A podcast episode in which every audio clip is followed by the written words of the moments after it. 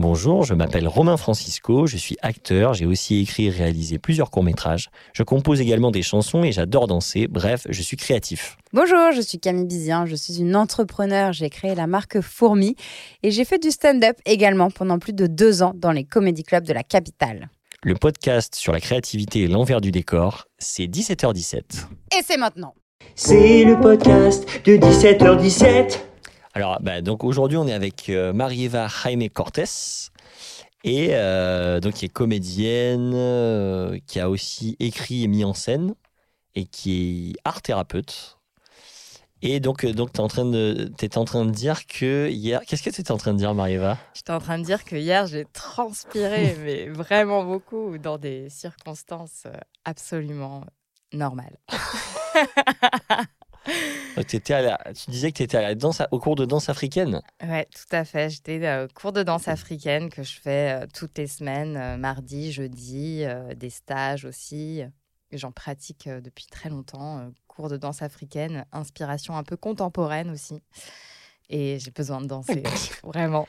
Et donc toi, tu étais hier? Et moi, j'y Vous étais y étiez également. tous les deux? C'est Marie-Eva qui m'a amené à ce cours qui est extraordinaire avec une prof qui s'appelle Elsa Woliatson, qui est vraiment euh, géniale. Ouais, ouais, ouais.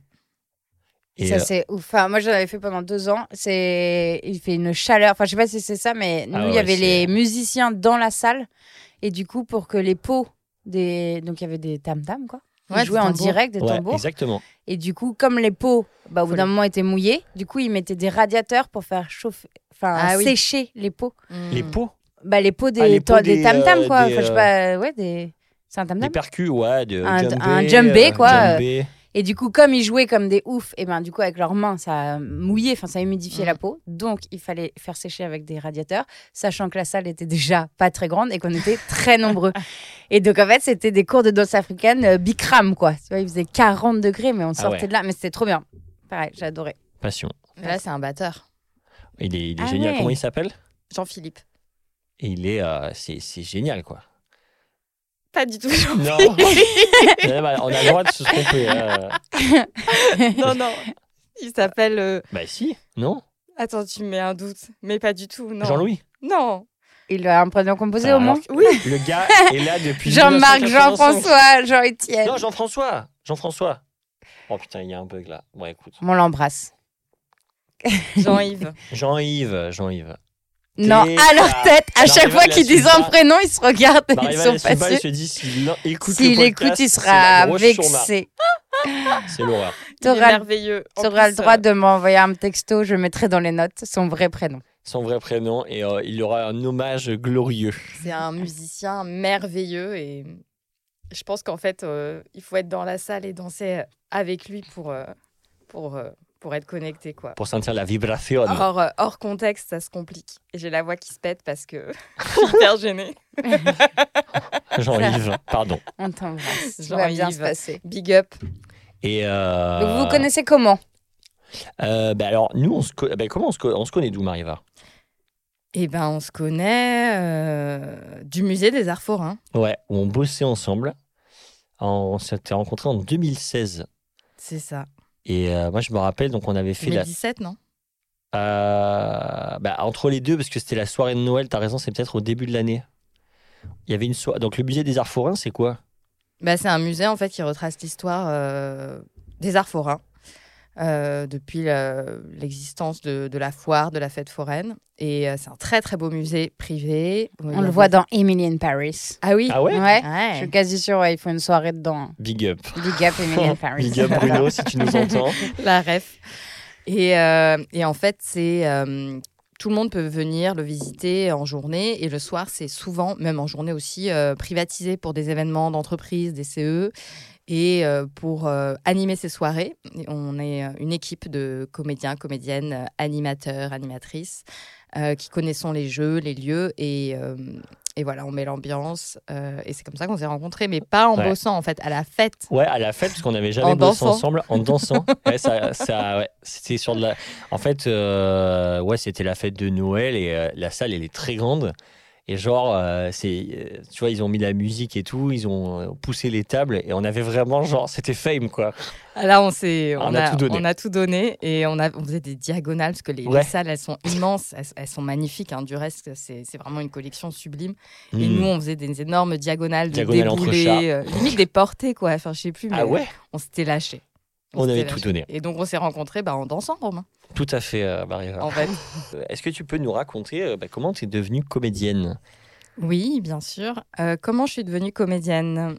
Euh, Eh ben, ça a commencé euh, assez tôt. Enfin, j'ai eu envie, en tout cas, de, de devenir comédienne parce que, je, entre autres, euh, j'ai baigné dedans bah, depuis que je suis née, en fait.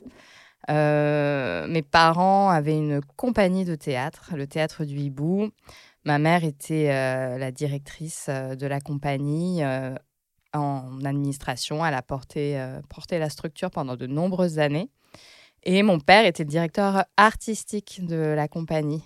Mhm. Donc, ma mère, Yann, pour la nommer, et mon père, Luis, Luis Jaime Cortés. Si. Et oui.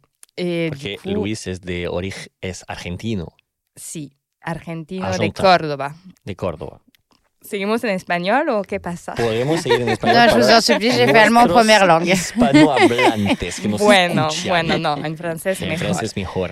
Ok. Et du coup, en fait, euh, bah, moi, j'ai grandi. euh, voilà, la compagnie du théâtre du Hibou, c'était. euh, c'était plein d'activités, des spectacles, des formations, beaucoup d'artistes. Et, euh, et j'ai eu euh, cette joie voilà, de- d'évoluer dans ce milieu euh, euh, bah, toute petite. Quoi. Donc moi, mon enfance, c'était... Euh, je Ah la ouais. passais dans des théâtres, euh, j'étais dans... Une dans les enfant de la gradins. balle, quoi. Oui, une enfant de la balle, ça, on, ouais. on peut dire ça. Extraordinaire. Et euh, voilà, c'était c'était assez magique pour moi de, de, voilà, de me cacher dans les gradins, de, de me faufiler en coulisses. De... T'avais des rôles quelquefois dans les pièces Pas du tout. Non. Par contre, ça, c'est vrai que c'était euh, ils étaient ultra rigoureux, euh, mes parents, de, de non plus pas tout mélanger, la vie familiale et la vie professionnelle.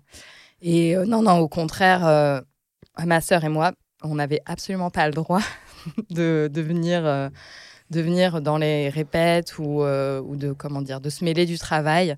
Pas le droit, carrément? Ouais, mon père, il était hyper, hyper attentif à ça. Chacune, on devait aussi rester à notre place, quoi. Et pas aussi déranger les artistes professionnels qui travaillaient. C'était tentant, mais on n'était pas, du coup, ma sœur et moi, on était plutôt des, des enfants discrètes, en fait. Ok. Il y avait un temps pour tout.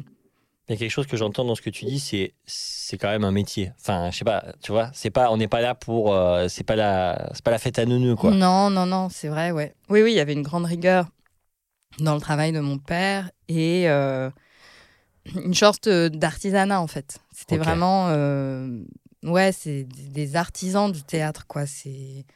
C'est du travail tous les jours euh, avec des méthodes euh, et, euh, c'est du boulot. Ouais. C'est un gros, gros boulot. Et ouais, j'aime bien parler de, d'artisanat. C'est ce qu'ils m'ont transmis. euh.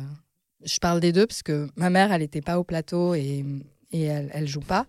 Mais voilà, il y avait quand même euh, tout, ce, voilà, tout ce portage aussi nécessaire euh, à une structure euh, euh, de création. Hmm. Oui, donc euh, oui, oui, parce qu'il faut euh, bah, rémunérer les gens et puis produire les spectacles. Tout à fait. Euh, donc euh, c'est un, un travail énorme. C'est un gros, gros, gros travail qu'elle a, mené de front, mais vraiment à fond. Formidable. Big up à ma mère, j'ai envie de dire. Big up Yann. Yann. Big up Yann. Et, euh, et donc voilà, donc moi j'ai euh, passé mon enfance, mon adolescence euh, euh, là-dedans, euh, tout en aussi faisant ma, ma vie. Et puis euh, j'ai pas été comédienne tout de suite. hein. J'ai euh, qu'est-ce que j'ai fait? J'ai j'ai eu mon bac. J'ai passé mon bac Ouais. et euh, j'ai Quel fait une bac? prépa, un bac Ah. littéraire Ouais. bac littéraire avec une option théâtre quand même, Quand s'il vous plaît. Euh, et après, j'étais au conservatoire d'Antony, euh, Antony 92 à ce moment-là. 9-2. 9-2, ouais. Ah ouais, t'es de là-bas? Bah, moi de Boulogne. Ah oui, ok. Moi, j'étais sud Antony. Et j'étais avec euh, deux Voisine. profs, Brigitte Damien et Christian Gonon, qui m'ont vraiment donné l'envie de, de faire ce métier aussi. Génial. Mais par contre, après mon bac, j'ai fait une prépa littéraire, une Donc, hypocagne. Et option théâtre, évidemment. quand même. Donc il y avait toujours le théâtre en, arri- enfin, en arrière-plan. euh, Voilà. en Et cas, du là. coup, euh, c'était passionnant, mais j'ai beaucoup souffert. C'est dur la prépa littéraire. Ah ouais, j'ai Ouais. eu des, des échos que c'était horrible. ouais. Mais bon, ça, ça moi, ça, ça a continué de m'apprendre une rigueur. Je suis rigoureuse. et j'ai une capacité à, à construire aussi. Je pense que c'est des outils que j'ai eus grâce euh, à l'école, euh, à mes parents et à la prépa aussi. Ok. Et puis, euh, non, mais en prépa, c'était bien intense. Et après, après j'étais au cours Florent. Et, pour, et euh, la prépa, à la base, tu voulais, ça, tu voulais faire quoi? Bah, euh, avoir du temps. En fait, euh, c'est un peu pas. paradoxal, Ah, mais en fait, euh, au lycée, je, enfin, je savais pas, j'étais pas sûre de mes choix. Et tu passes ton bac, faut savoir ce que tu dois faire. Et quand t'es pas sûr, euh, c'est compliqué. J'avais quand même un bon niveau, donc je me Mhm. suis dit prépa, ça reste général. C'est vrai que c'est une chance de fou, quoi. Les prépas, il y a quand même un enseignement hyper riche. Puis ça t'ouvre une culture, forcément. À fond, à fond. Après, j'avais 17 ans. Je pense qu'une prépa, je la savourerais plus à maintenant limite, Oui, quoi. oui. Parce que c'est ouais, c'est intense. Mais c'est pour ça que j'ai fait une prépa pour me laisser du temps, en fait. Pour laisser du temps et me dire peut-être euh, me laisser du temps pour affirmer un vrai désir euh, d'être actrice. Et, et je regrette pas. Je suis tombée amoureuse aussi en prépa. C'est vrai? Très important, ouais. Grande histoire. D'œuvres euh, de romans ou d'hommes Non, d'une personne. Léo. Big up à Léo, si vous voulez. Léo. Mais je le connais. Non. Ah Non. oui, si, tu le connais. Oui, parce oui. que Léo, il est devenu euh, euh, régisseur. Oui, il est régisseur Ah euh, oui. cinéma. Ah ben, et devine pour quel film il était régisseur Camille? Attends. Alibi.com 2 Ah voilà, tout se recoupe. La boucle est bouclée. sur la saison, là. Merveilleux. On clôture la Parce qu'on n'a pas saison. arrêté de parler. C'est le fil rouge de cette saison rouge de 1 cette de Ah, 17h17. c'est génial. Bah non, bah moi. Quoi. Ah. C'est un travail énorme d'être euh, régi- ouais. assistant. Enfin, assist... euh, non, euh, régisseur adjoint, pardon. Donc c'est un gros poste, je crois. hein. Ouais, ouais, il y a ça. moyen. Je sais pas. En tout cas, euh, ouais. Grande rencontre euh, à 18 ans. C'est un homme merveilleux. Et la prépa m'a servi à ça, après tout. Faire une rencontre. Allez. La prépa prépare. La prépa prépare. Et, et qu'est-ce qui t'a dirigé vers, euh, vers l'envie d'être euh, comédienne? Euh, Il y a eu un déclic? Bah, un truc d'affirmation, en fait. Mais c'est vrai que ça s'est fait pendant la prépa, où j'étais tellement dépassée par euh, tous les savoirs qu'on me donnait. C'était tellement cérébral que moi, j'avais envie de, de retourner un peu plus à l'organique. Et, et j'aimais trop ça, le plateau, en fait. J'en j'en avais fait avec le conservatoire Montoni. Et, et je me suis dit, bah, vas-y, il faut, faut, affirmer, faut affirmer quelque chose. Et je me suis dit, OK, euh, j'ai envie euh, de faire ce métier. Et, et je pense que c'est ouais, c'est né de d'en avoir marre d'être trop dans la tête et pas assez dans mon corps. Ça rejoint quand même aussi ce que disait Bertrand, hein, qui faisait des études de sciences politiques et qui. Enfin, il y a un endroit où il était dans l'intellect et il avait. Mm. Enfin, le théâtre, il y Ah avait ouais. un endroit de jeu en fait. Bah oui, le jeu, le jeu comme euh, bah, le jeu c'est la base quoi en fait. Hmm. Quand bah, quand on est enfant quoi et puis puis on pourquoi pas continuer en fait. Et puis oui, je pourrais donner des, des, des raisons plus plus intellectuelles en fait, mais je crois qu'il y a quelque chose d'hyper organique, archaïque de, de se retrouver sur un, un plateau, de de- d'inventer des histoires, de raconter des histoires, de, de jouer des personnages avec tout son corps et pas seulement sa tête. Hmm.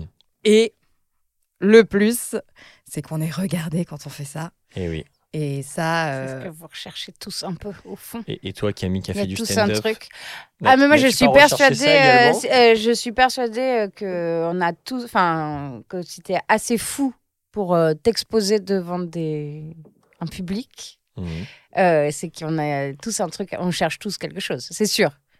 Une forme de Une- reconnaissance. oui oui ou c'est ça, une forme de reconnaissance, d'être écouté. Oui oui c'est évident. Après tu, tu le traduis euh, comme t'as envie, mais euh, je, je c'est pas c'est tellement dur. Enfin, je trouve ça tellement euh, courageux de faire ça que derrière, c'est tu cherches quelque chose. faut peut-être aller voir. ou il y en a peut-être qui vont voir un psy et du coup, qui n'ont pas besoin de monter sur scène. Il y en a qui font les deux. je pense que c'est compatible. Je trouve que tout est compatible. Mais oui, oui, je trouve ça. Il y a, il y a quelque chose derrière, ça, c'est sûr. Ou en tout cas, si tu vas voir un psy, c'est pour t'aider à mieux gérer quand t'es sur scène. C'est Oh, sûr. je sais pas. On ouvre le débat Je sais pas. Je sais pas. Ouais, T'en penses quoi, Marie du psy. Non, je pense que les choses, elles sont, elles s'ajoutent. C'est comme un millefeuille, quoi. Je pense que, enfin, chacun investit comme il veut la scène, et du coup, bah, comme euh, chacun, chacune investit euh, comme il l'entend le, le travail euh, personnel, thérapeutique.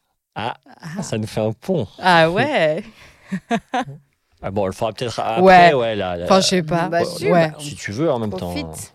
C'est la vie, tout est lié en Tout fait. est lié. Ouais. Parce que du coup, ouais, euh, donc euh, on- après, euh, enfin, tu as eu envie à un moment donné, effectivement, de, de, de- de devenir art thérapeute, ou en tout cas de. Enfin, est-ce que tu peux nous parler de ça aussi, de ce, donc de comédienne et d'ajouter aussi cette palette euh, Ouais, à, ouais. à tes compétences, quoi, et à tes à ce que tu fais. Ouais, carrément. Euh, oui, oui, c'est vrai qu'on fait des ponts euh, entre le moment où j'ai eu envie d'être comédienne, je suis devenue comédienne et je le suis toujours. Et, euh, et en fait, j'ai rajouté cette corde à mon arc de l'art-thérapie, la dramathérapie plus exactement. C'est Ah ouais, drama. Alors, je précise, étymologiquement, ça vient de action. Donc, c'est la thérapie Mmh. par l'action, en fait. C'est pas la thérapie par le drame. Ah. Mais euh, du coup, la dramathérapie, c'est une des branches des arts-thérapies où on se sert euh, de tous les outils du théâtre et euh, de la créativité et de la création pour le soin, en fait. Et du coup, j'ai fait une formation là, il y a, que j'ai fini en, en juillet dernier, donc 2020-2022, à la fac, à, à l'UFR de psycho de Boulogne. Un master, t'as fait Un master 1 et 2, donc je suis diplômée Allez. en sciences humaines et sociales.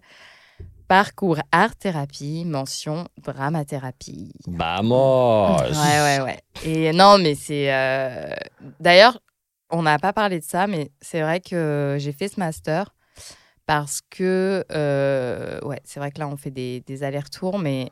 Donc, pour être comédienne, enfin, j'ai décidé de me former quand j'avais 20 ans.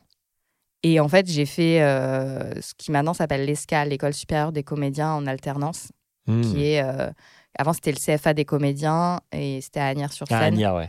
Et en fait, non, j'y pense parce que bah, j'ai eu mon diplôme et c'est un, un diplôme national euh, de comédien, comédienne.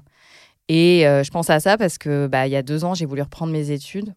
Et, et en fait, ce diplôme, de manière très réelle, m'a servi. Ah parce oui. qu'en France, en fait, c'est ultra hiérarchisé. Euh, Il y a la fac, il y a la licence. Enfin, Donc, et en fait, j'avais une, licence. j'avais une licence. Et quand on est diplômé d'une école nationale de théâtre, on a une licence. Ouais. Ah Et oui, c'est du coup, comme tu ça. passes directement en quatrième Et Eh oui. c'est comme ça que j'ai pu, euh, j'ai pu faire valoir euh, Ah, ma demande en master. Et j'y pensais pas. Et j'ai- enfin, voilà, c'est très français les diplômes et tout, mais au final, j'ai pu accéder à une formation universitaire à un niveau bac plus 5. Et euh, c'est génial en fait. Et, Ouais, ouais. et parce que voilà, il y a cinq ans, on m'aurait dit tu vas reprendre tes études. J'aurais fait bah non, je crois pas. Donc en fait, on sait jamais.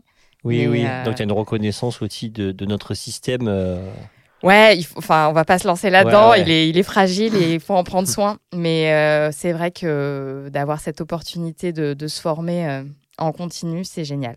Donc, je suis diplômée art-thérapeute, dramathérapeute et j'exerce. J'exerce aussi. Donc là, tu as commencé à exercer. euh, ouais, t'es- déjà, tu faisais des stages pendant ta Ouais, formation. j'ai fait plein de stages et du coup, euh, je, je travaille beaucoup en psychiatrie. Et c'est vrai que c'est. euh, voilà, je suis en- encore assez discrète là-dessus parce que c'est. hum, Enfin, comment dire? En fait, je. Bah, je travaille avec la marge, le- la fragilité et, et la maladie mentale, en fait, Mhm. avec des patients. Et c'est. Et c'est. euh, du coup, ça implique une certaine pudeur, en fait. euh, euh, J'en parle peu parce que c'est du travail quotidien, c'est au jour le jour, quoi. Et du coup, ouais, c'est une chose nouvelle. Je- J'ai participé à la création d'un spectacle en, à l'été 21 à la clinique de Laborde. C'est une clinique en Sologne qui est ce qu'on appelle la psychiatrie institutionnelle. Et là-bas, Leïla, qui est une monitrice et femme de théâtre euh, magnifique, montait Comme il vous plaira de Shakespeare avec les pensionnaires. Donc, Mhm. ce sont des gens euh, qui sont internés. Et, et j'ai rejoint le projet. Et c'était fabuleux et fondateur pour moi. Et c'est une super expérience. Surtout, tu étais juste sur la fin de ton diplôme, quoi. Juste, euh, Exactement, ouais. Et, et du coup, c'est un, du coup, c'était carrément faire un spectacle en psychiatrie. Et euh, donc, euh, aider voilà, à, la, à la direction d'acteurs, à la mise en scène, accompagner les patients et aussi, en fait, jouer avec eux, parce que finalement, Ah j'ai oui. aussi pris en charge un rôle Il y avait eu un découpage de la pièce, donc euh, Shakespeare, comme il vous plaira. faramineux. Et du coup, j'ai, je faisais la scène d'ouverture entre les deux cousines. Il y avait Rosalinde et Célia. Je ne vais pas vous refaire l'histoire, mais c'est une, c'est deux femmes qui partent en exil dans la forêt parce qu'elles ont été chassées. Ouais, Je résume vraiment très grossièrement. ouais, ouais. Et du coup, bah, cette première scène, je l'ai jouée avec, euh, avec des patientes. Euh, c'est une sacrée expérience. Et donc ça fait. Attends, pourquoi ça m'a. Comment ça va Comme il vous plaira? Ah, mais je viens de voir. Elle n'est pas en train d'être jouée euh, Elle joue à la souvent- pépinière, cette pièce? Je viens de la voir. C'est, euh, Il y a tout- Comme tu m'as sorti Ah, le nom d'un coup de y Ils a. ont eu le Molière l'année dernière, je crois. Enfin, ils ont eu des oui, Molières. d'accord, oui, pardon. J'ai eu, crois, euh, hein. je viens d'avoir un flash euh, pour une fois que vous parlez d'un truc de théâtre, genre Oui, dans mon cerveau, ça fait tilt Dans en mode ça, je l'ai vu. Oui, oui, le berger, tout ça, qui est oui, amoureux. Euh, oui, il y a des histoires Oui, de travestissement. Le roi. oui, oui, oui. Bon, après, Euh, euh, dans Shakespeare, il y a Ouais, des rois, en mais- gros. euh, euh, voilà, Parce qu'elle je est complexe. Oui, oui, non, mais l'histoire, elle est- c'est complexe, Oui, oui, complexe. de- mais c'est un gros. Oui, je du coup, pour l'avoir vu, c'est un gros projet euh, Ouais, ouais, dans ce c'est cadre-là. Leïla s'était emparée de ça et, et du coup, je suis arrivée à ce moment-là euh, parce qu'à la Borde, le 15 août, il y a une fête euh, historique. Euh, c'est une peu une kermesse quoi dans, dans cette clinique et, et du coup, il y a chaque année un spectacle qui est créé pour la kermesse. Et maintenant, on dit moins kermesse, on dit c'est c'est la fête du 15 août quoi. Ah, génial. Et, euh, et du coup, euh, oui, bah, ça, c'est une question euh, qui me mobilise énormément. Comment bah, le processus créatif, il peut aussi être soignant, accompagnant. Et, et c'est ce que je- j'essaie de, de faire au jour le jour avec mes interventions en psychiatrie. Alors, comment tu fais? Et ben, Est-ce que tu peux nous détailler un peu les étapes de ce processus euh, déjà, je pense que si je suis arrivée là, c'est parce que je suis également euh, comédienne et metteuse en scène.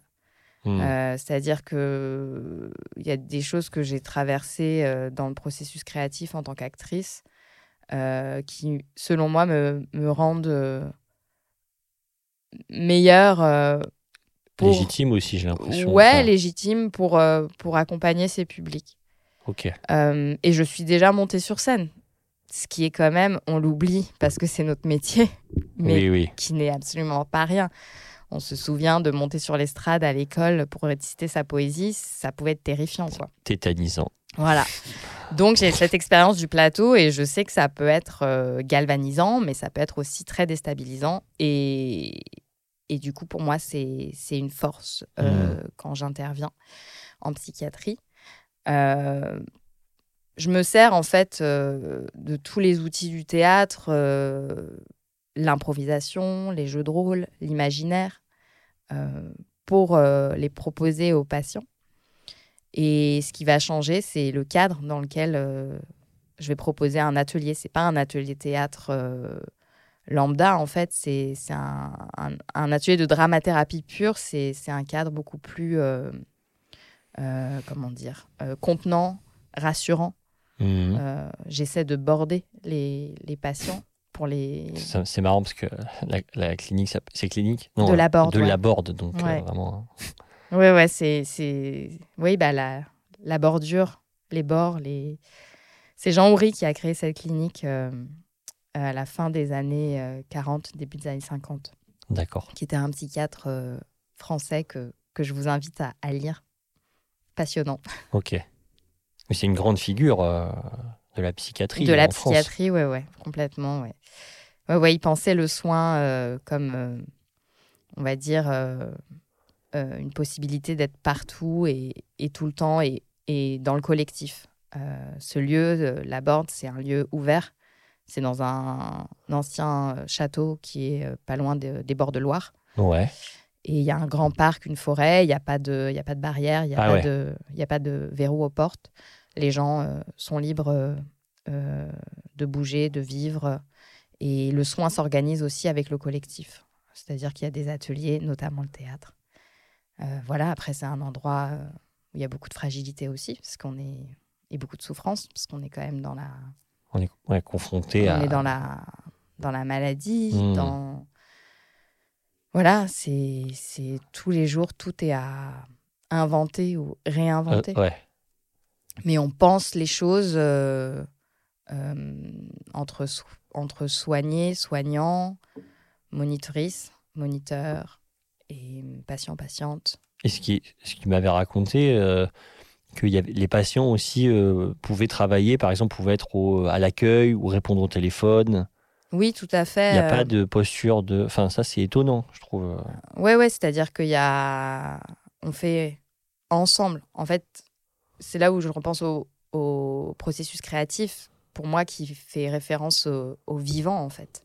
Quand on est Hmm. dans le créatif, de la création, on est dans le vivant. Et, et le vivant, c'est aussi euh, notre vie quotidienne et, et tout ce qui fait qu'elle s'organise. Tout ce qui fait qu'on va se lever, qu'on va prendre un café, qu'on va travailler. Et du coup, Mhm. dans ce lieu, euh, chacun, chacune peut prendre part à la vie de la clinique et à l'organisation de la clinique. Euh, autour euh, voilà, d'actions. euh, je tiens le standard aujourd'hui, je travaille en cuisine pour aider à la préparation des repas. Je m'occupe du club. Le club de la Borde, en fait, c'est une association loi 1901, Ok. comme euh, la plupart des compagnies. Et c'est ce club qui, qui s'occupe de gérer toutes les activités.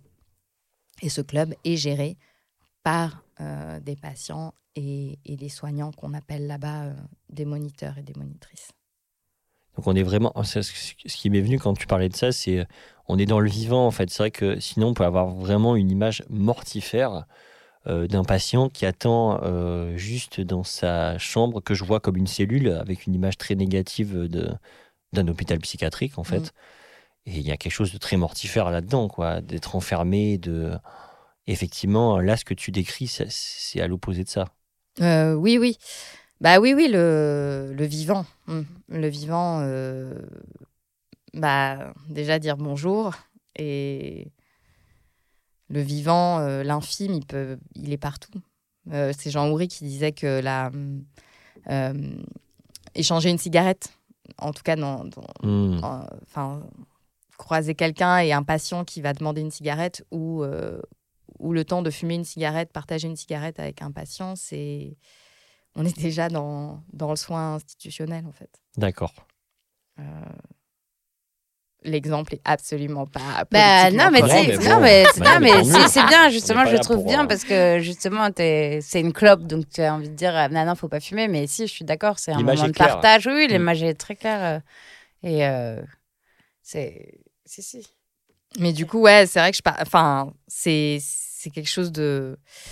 Qui, qui me meut beaucoup. euh, Ah ouais. Et comment je suis arrivée là? Bah, Parce que euh, la question de l'autre, la question de, de la marge, de la fragilité, de, de la... Tu es scorpion, hein, rappelons-le. C'est ton signe astral. ah oui ça t'était à fond là-dessus Et Ouais. le scorpion est dans la reconstruction. Euh, voilà. Destruction, reconstruction, destruction, reconstruction. Et je trouve que ça va très bien au scorpion, hein, ce que tu décris. La mort, la vie, la mort, la vie. Hmm. Après, euh, je pense vraiment que mon ancrage, euh, c'est c'est la création, c'est c'est le fait d'être actrice, c'est le théâtre, c'est le cinéma. Et c'est avec ces valises-là que je j'arrive en psychiatrie Hmm. pour, pour être avec les gens qui peuplent ces cliniques, qui sont dans des cliniques, qui...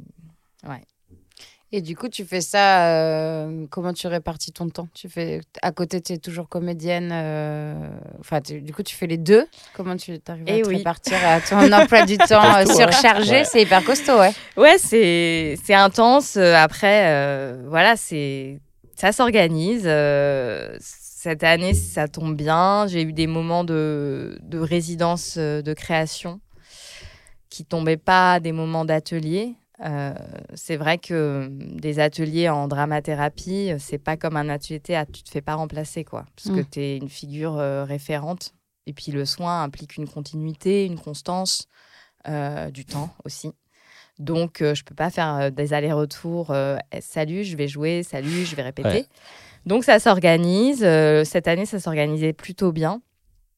Donc, ça, c'est une chance. Euh, après, c'est encore en construction, quoi, parce Mm, qu'en fait, mm, mm. euh, j'ai Oui, en fait, commencé depuis- ça. depuis un an, quoi. Ouais, voilà, depuis un an. euh, et... et mais les deux, euh, je pense, sont complémentaires pour moi.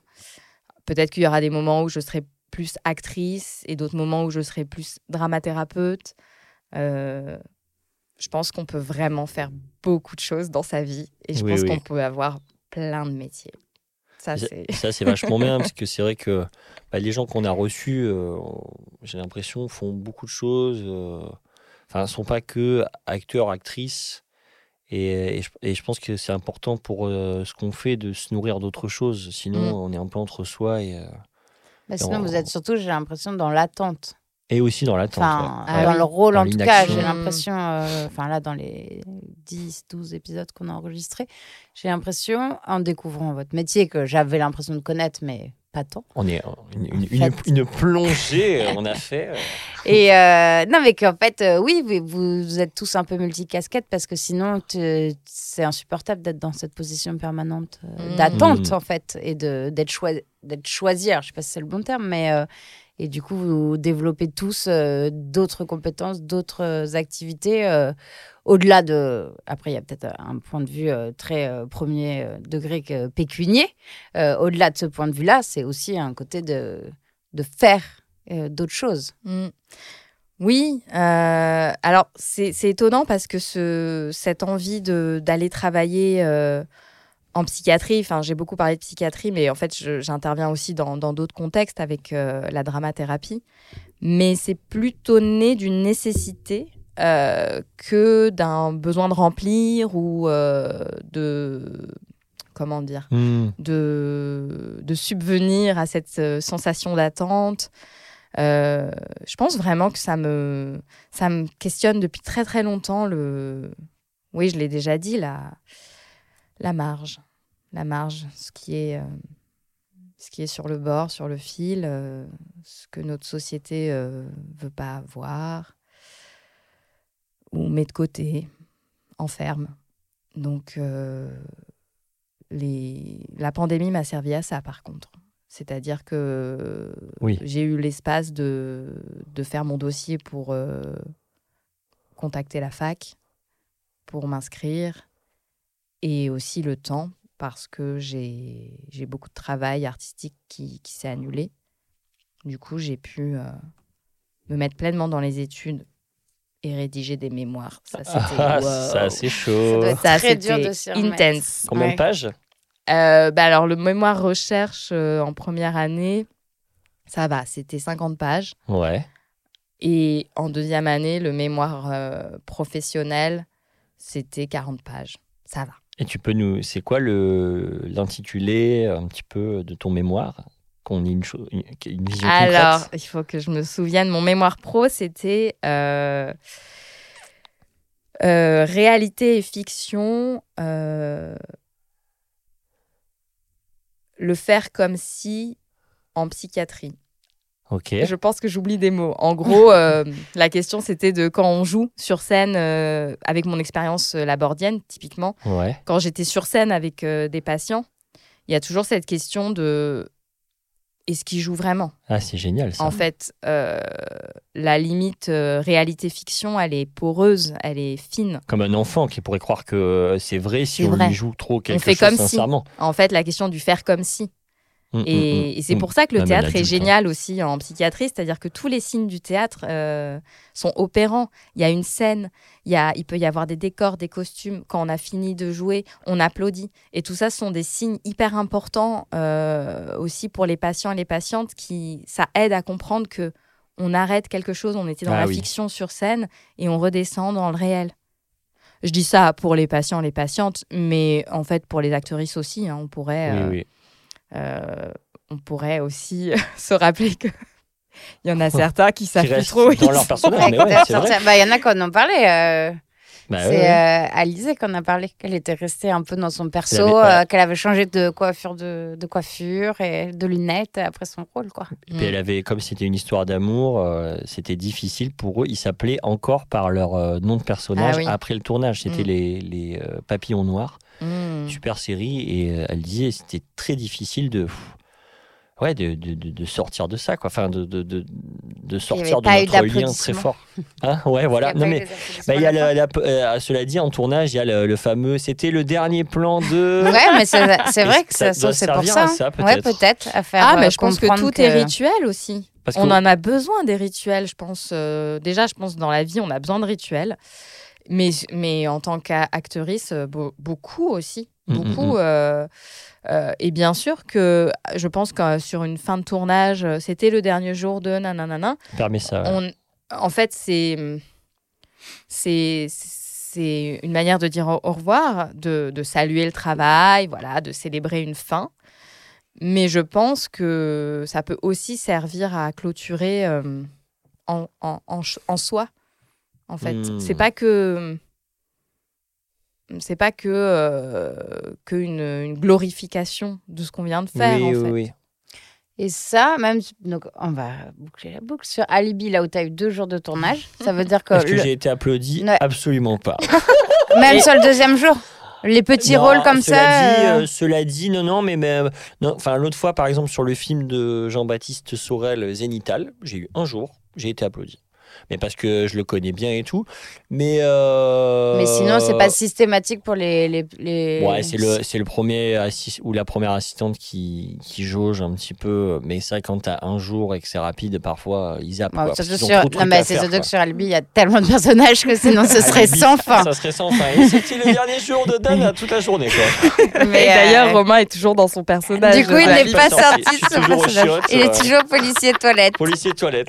Ça, c'est, le- c'est vraiment le, le fil rouge de la saison. Mais l'applaudissement au théâtre, c'est vraiment, ça a une fonction de sorte. Vraiment, je crois que ça a vraiment cette fonction hein, à la base. hein.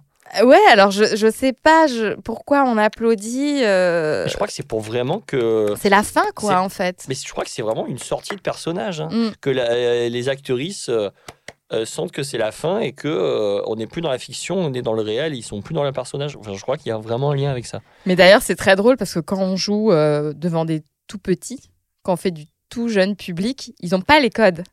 Et du coup, moi, ça m'est arrivé de jouer un spectacle pour les vraiment les tout petits, genre 3-4 ans. ils applaudissent pas à la fin parce qu'ils Ah ouais parce qu'ils n'ont Et- pas les et- codes. Ah oui, Et toi, marrant. t'es sur scène et c'est chelou, quoi. Ah oui, tu Et dis. tu restes à vie dans ton personnage de Monsieur. Nounours, Mais euh, bloqué à vie. bloqué dans Monsieur Nounours jusqu'à la fin de tes jours. Mais c'est assez marrant à voir ça. euh, Il y a un, un théâtre, ah bah d'ailleurs je pourrais le mettre en roco, c'est l'Actéon Théâtre euh, Oh, dans le 11e, qui est un des Ah oui. rares théâtres à Paris qui fait des pièces à partir de un an. C'est Ah ouais. super rare. Des euh, pièces de deux minutes. J'allais J'avoue, dire. elle dure entre 25 et 30 minutes. 10 minutes. Et, Faites pour moi. Mais qui par contre, tu payes le- extrêmement limitée. et j'avoue, j'y suis allée. euh, euh, J'avais emmené un, une enfant là-bas il y a longtemps et euh, je cache pas que j'étais moi-même un peu en lendemain de soirée. À l'époque, j'avais pas d'enfant. Et j'y suis allée avec une copine qui avait réussi à avoir une place au premier rang avec l'enfant. Ouais. Et moi, j'étais, c'était très bizarre. J'étais donc sans enfant, Ah. seule au fond de la salle. euh, Mais qui je pense cette que je devais dame sentir un peu l'alcool. Enfin bon, je pense que les gens devaient se demander ce que je foutais là. Mais je sais pas si c'est les vapeurs d'alcool ou l'ambiance, mais ça m'avait trop ému de voir les Hmm. réactions effectivement de ces enfants qui ont pas les codes. T'en as qui parlent, t'en as qui s'en vont, t'en as qui. Sur leur euh, iPhone. ils respectent assez quand même, euh, c'est plutôt bien fait. Ils respectent euh, l'espace scénique parce qu'ils sont un peu briefés, enfin, je sais Ouais. pas, on leur explique. Mais sinon, tu joues devant. euh, Enfin, c'est ça, ils ont une capacité de d'attention de, de 7 minutes. Mais je Mais- suis quand même. Non, parce que j'y suis retournée depuis sans alcool et je suis quand même très impressionnée de leur. euh, de comment ils arrivent à happer leur Non, attention. mais c'est génial. C'est Ah génial. ouais. Et j'avoue, euh, et alors, par contre, les histoires sont complètement barrées. Et je me dis à chaque instant, euh, si un jour je dois me reconvertir, je ferais peut-être ça. Bon, de rien. bah, tu fais Ah ouais. un spectacle pour enfants, tu te dis un peu, t'inventes une. Enfin, t'as trois personnages, toutes les quatre minutes, tu fais des bulles, des paillettes ou une marionnette. et puis. Et voilà. Et tu prends 9 euros la demi-heure par gosse. C'est pas mal. Ah là là. Mais non, il je faut- me moque pas. En fait, c'est un vrai euh, boulot. C'est très mm. cool. Il faut emmener les enfants au théâtre, Ouais. s'il vous plaît. Al teatro, educación Mais oui. primaria. Mm. Mais moi, ça, parce que ce que tu me dis, ça me rappelle que je suis allé au Festival d'Avignon, euh, enfin l'été dernier, avec euh, donc ma filleule, donc qui avait à ce moment-là, euh, elle avait un an et demi. Et donc, c'était un spectacle pour tout petit. Et, et je me rappelle, il y avait une petite, elle était là et elle, elle, elle rampait pour aller sur scène. En fait, elle voulait trop jouer. Elle, donc, comme quoi, le jeu est vraiment Mais primaire, oui, quoi. oui, Enfin, oui. primaire dans le sens, euh, ouais, même un enfant. Et elle voulait aller sur scène, et, enfin, je sais pas. Et, et, euh, la maman était là, non, non, mais reviens, reviens, reviens. Enfin, c'était très marrant. Mais oui, ça, ça appelle, ça peut donner envie, ça crée du désir. C'est vrai que j'ai pas parlé de désir, mais dans la mesure du possible, ouais, en fait, euh, proposer euh, des ateliers théâtre, enfin de dramathérapie, ou même monter un spectacle euh, dans des cadres de soins, ça peut recréer du désir et le désir, bah, on y retourne, c'est la vie, quoi. C'est-. Mm. c'est le vivant et et, et du coup ouais c'est le processus créatif euh, pour les autres je passe mon temps à travailler les émotions euh, bah, avec beaucoup de, de patients et de patientes euh, avec les personnages les rôles en fait c'est une manière aussi de repasser par des émotions reconvoquer des émotions Mhm. pour de faux, mais en fait, ça crée quand même quelque chose pour de vrai. Et, et du coup, euh, quand des personnes sont, sont figées dans, dans des états de, d'anxiété, de, de paralysie, euh, essayer de les prendre par la main et de, de leur faire retraverser une, une sensation émotionnelle, bah, le théâtre euh, peut proposer ça, en fait. Donc, en fait, c'est vrai que je travaille, euh, ma vie est émotion. Enfin, je- Émotion. chaque, euh, chaque mot est ponctué en, en- c'est un, en, en espagnol. Du coup. Sí, es lo que sí me gusta. Claro, bueno, las emociones. Para el público hispanohablante. Claro, perfecto. Et, et oui, je pense à ça parce que en tant qu'actrice, c'est c'est pareil aussi quoi. J'apprends sans cesse à, à naviguer dans une palette émotionnelle Et comment tu pour te des connectes personnages.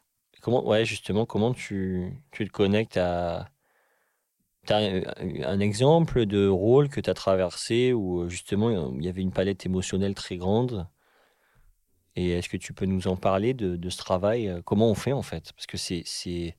Ma, ma coach, donc je vais, la, je vais la citer parce que je la cite très peu, euh, Emmanuel Chollet, mais je pense que je le- on le mettra à chaque fois dans les épisodes parce que j'en parle beaucoup. Elle, elle dit que les, les actrices sont des euh, athlètes émotionnels. Mhm. Et donc, est-ce que tu, enfin voilà, est-ce que tu peux nous parler de ça? Ouais. D'ailleurs, je pense à un truc. Il y a, il y a le, je pense au livre euh, d'Anouk Grimbert dans le cerveau Ah. des comédiens. Passionnant. Ah, vous Ouais, en avez fait dans l'épisode avec et Antoine Creuset. ça fait du bien, ouais, de, de le lire. Bah, moi, ça m'a beaucoup intéressé. Ok, pour euh, aussi pour mon mémoire. Ouais. Euh, mais hum, je pense à ça parce qu'en fait, euh, quand on joue, ce qu'on vit quand on joue, on sait qu'on le joue parce qu'on est comédien, comédienne, a priori.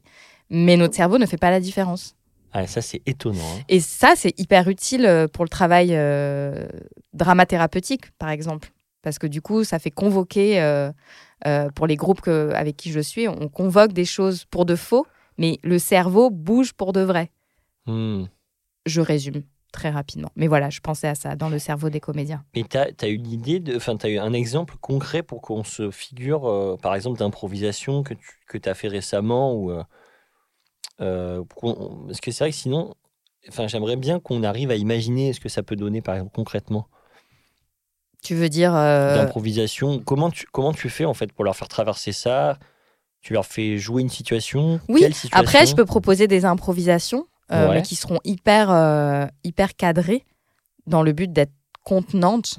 Je j'envoie pas les gens genre allez joue va sur scène. Non, je, je, je propose euh, des improvisations qu'on a qu'on peut déjà avoir traversées soit euh, en cours de théâtre quoi euh, Donc, quoi, une situation, un personnage. Bah, je peux faire des petits papiers, par exemple, et avant de monter sur scène, tu pioches des papiers où tu as une situation, un personnage et une émotion.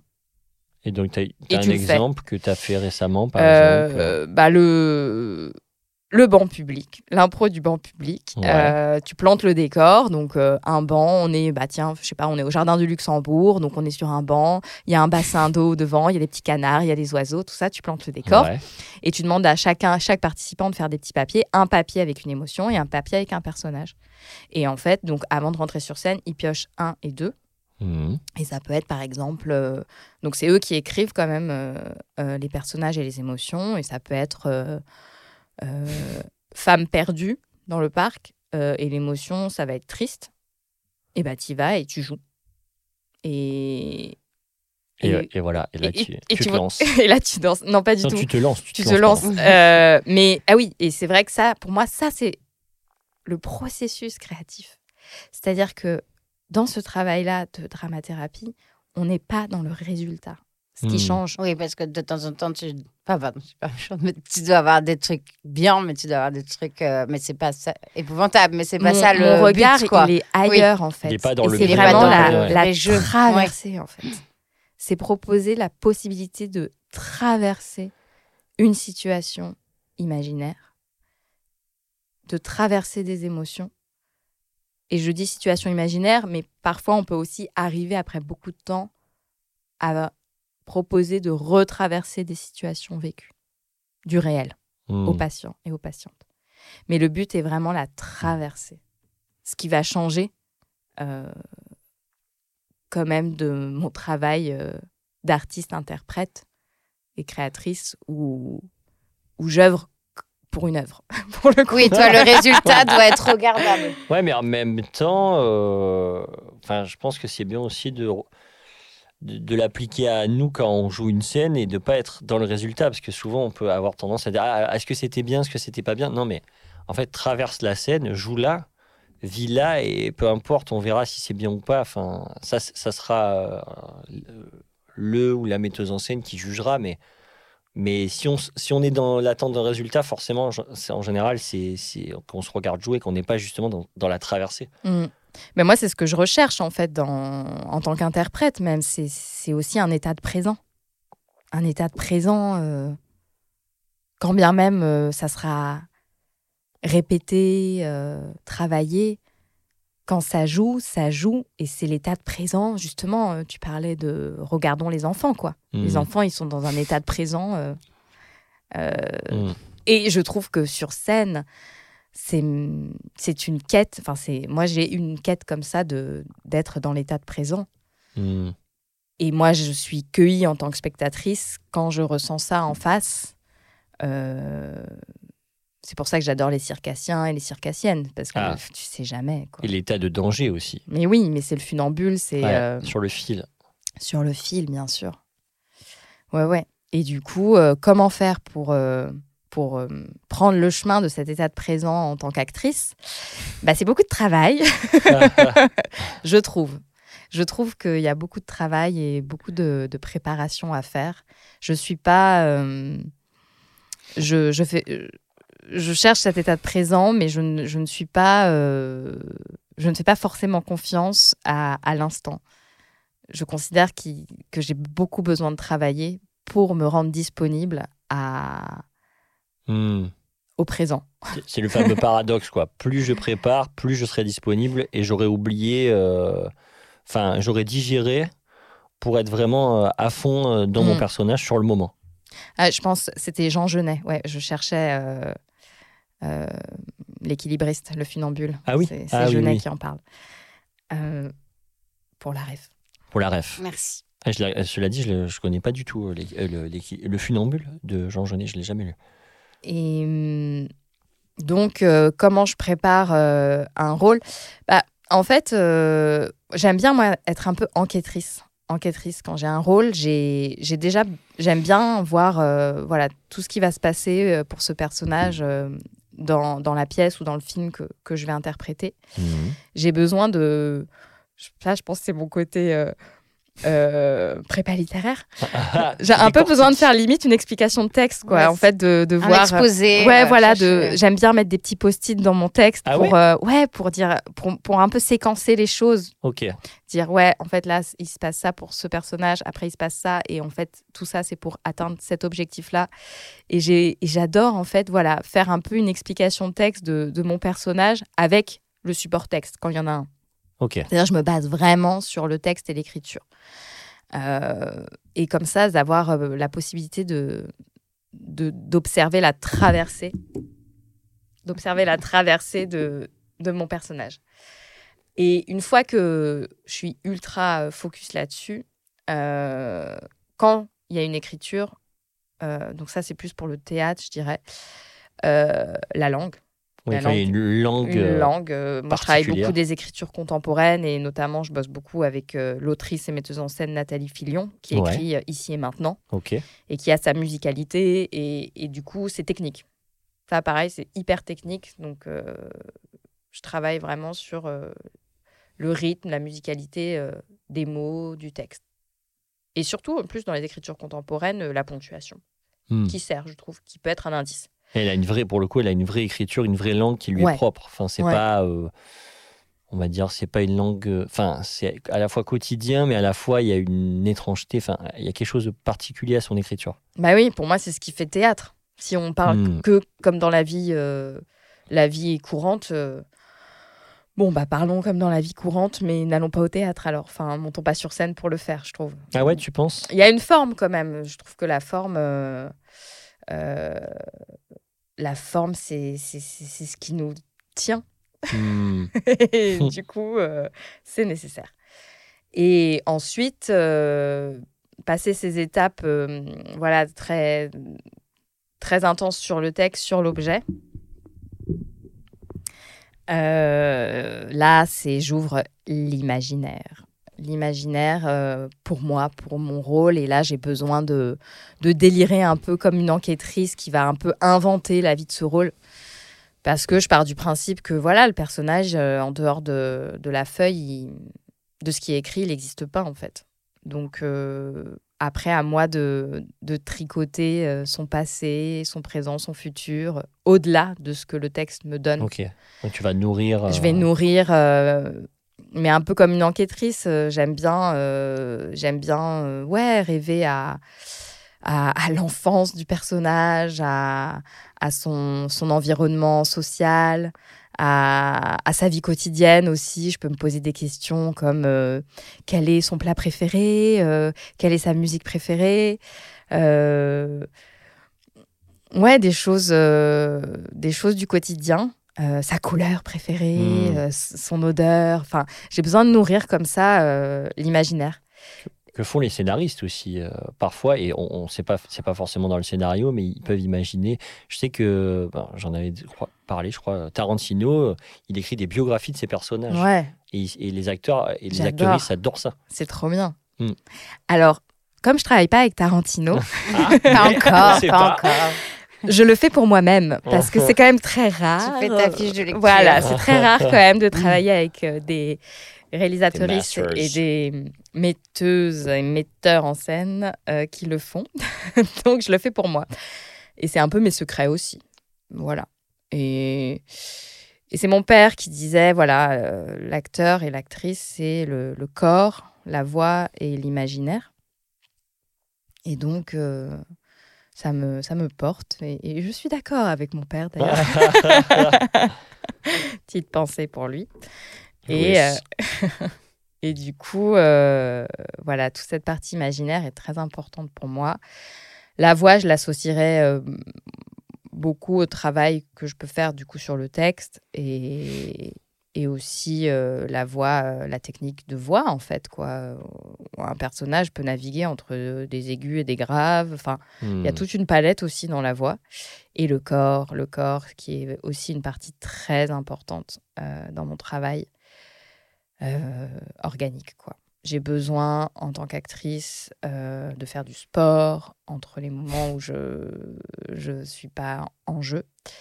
Euh, de la danse, beaucoup pratique de la danse, Mm. on l'a dit au début, euh, euh, bah, depuis toujours.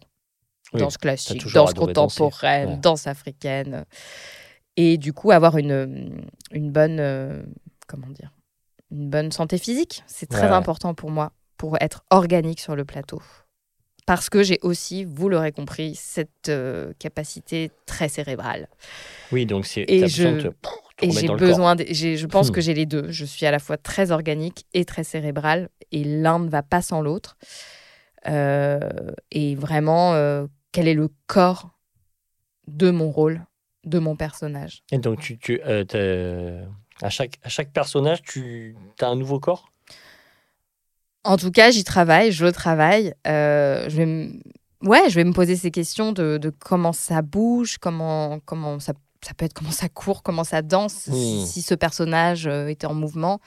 Et où est-ce que ça se place dans mon corps? Où, où est l'énergie de ce personnage aussi? Où est-ce que ça Mm. va se placer? Si c'est plus euh, aérien, euh, Ouais, ouais. euh, je sais pas. euh, là, j'ai pas d'exemple tout de suite. Bah, tu- là, tu le fais déjà. On le voit, on te voit faire. Tes, tu- tes mains elles partent. Donc, il y a un côté plus voilà, éthéré. Voilà, plus éthéré. ou alors, est-ce que c'est Bah. un rôle beaucoup plus bam, ancré, avec l'énergie de la terre, quoi. Et les deux pieds bien plantés dans le sol.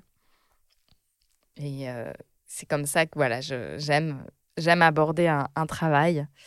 Et je parlais d'enquêtrice, mais en fait, je sais pas si le mot est si juste que ça, parce que je pense à un truc. Donc, j'ai beaucoup travaillé en psychiatrie ces deux dernières années. Et il se trouve que l'année dernière, j'étais sur un, un projet de- d'Arthur Deschamps, qui est auteur et metteur en scène. Mhm. Le- la pièce s'appelle Effet secondaire.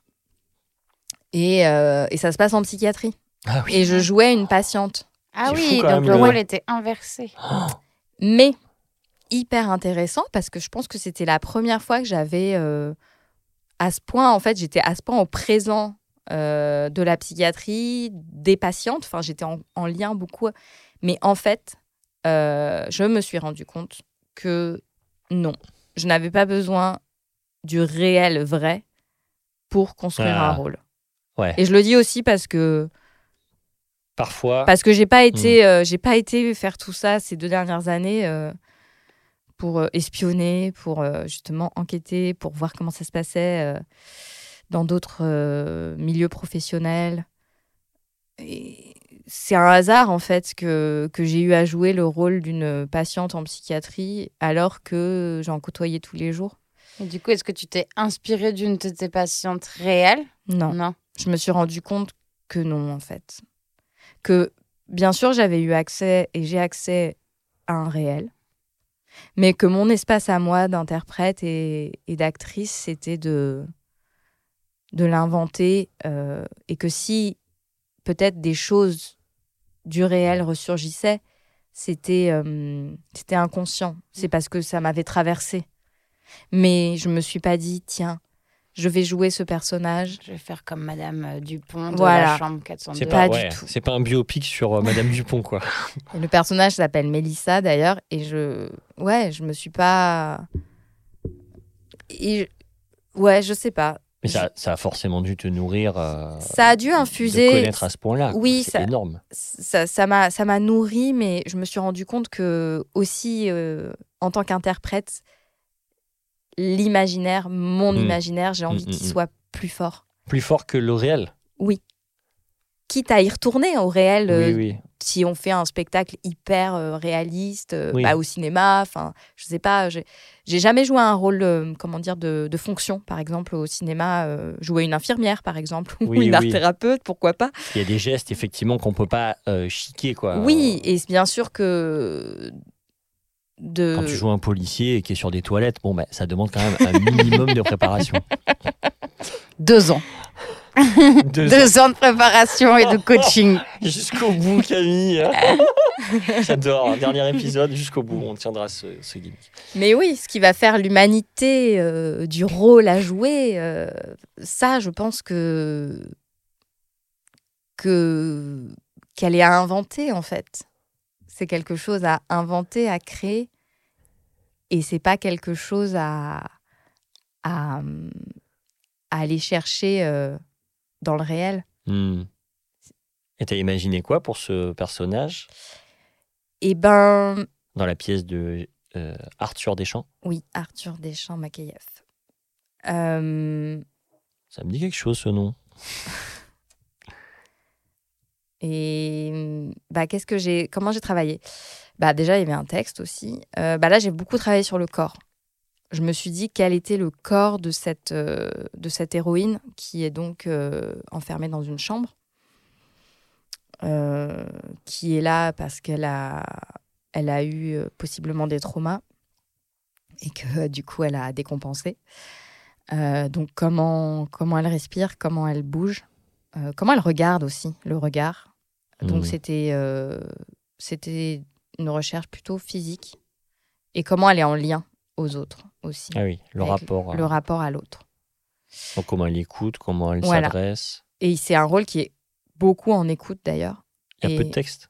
Ouais, j'ai peu de texte. Et du coup, euh, à la rigueur, je euh, par rapport au réel, ce dont j'ai pu me servir de mes expériences, c'était plus pour planter le décor.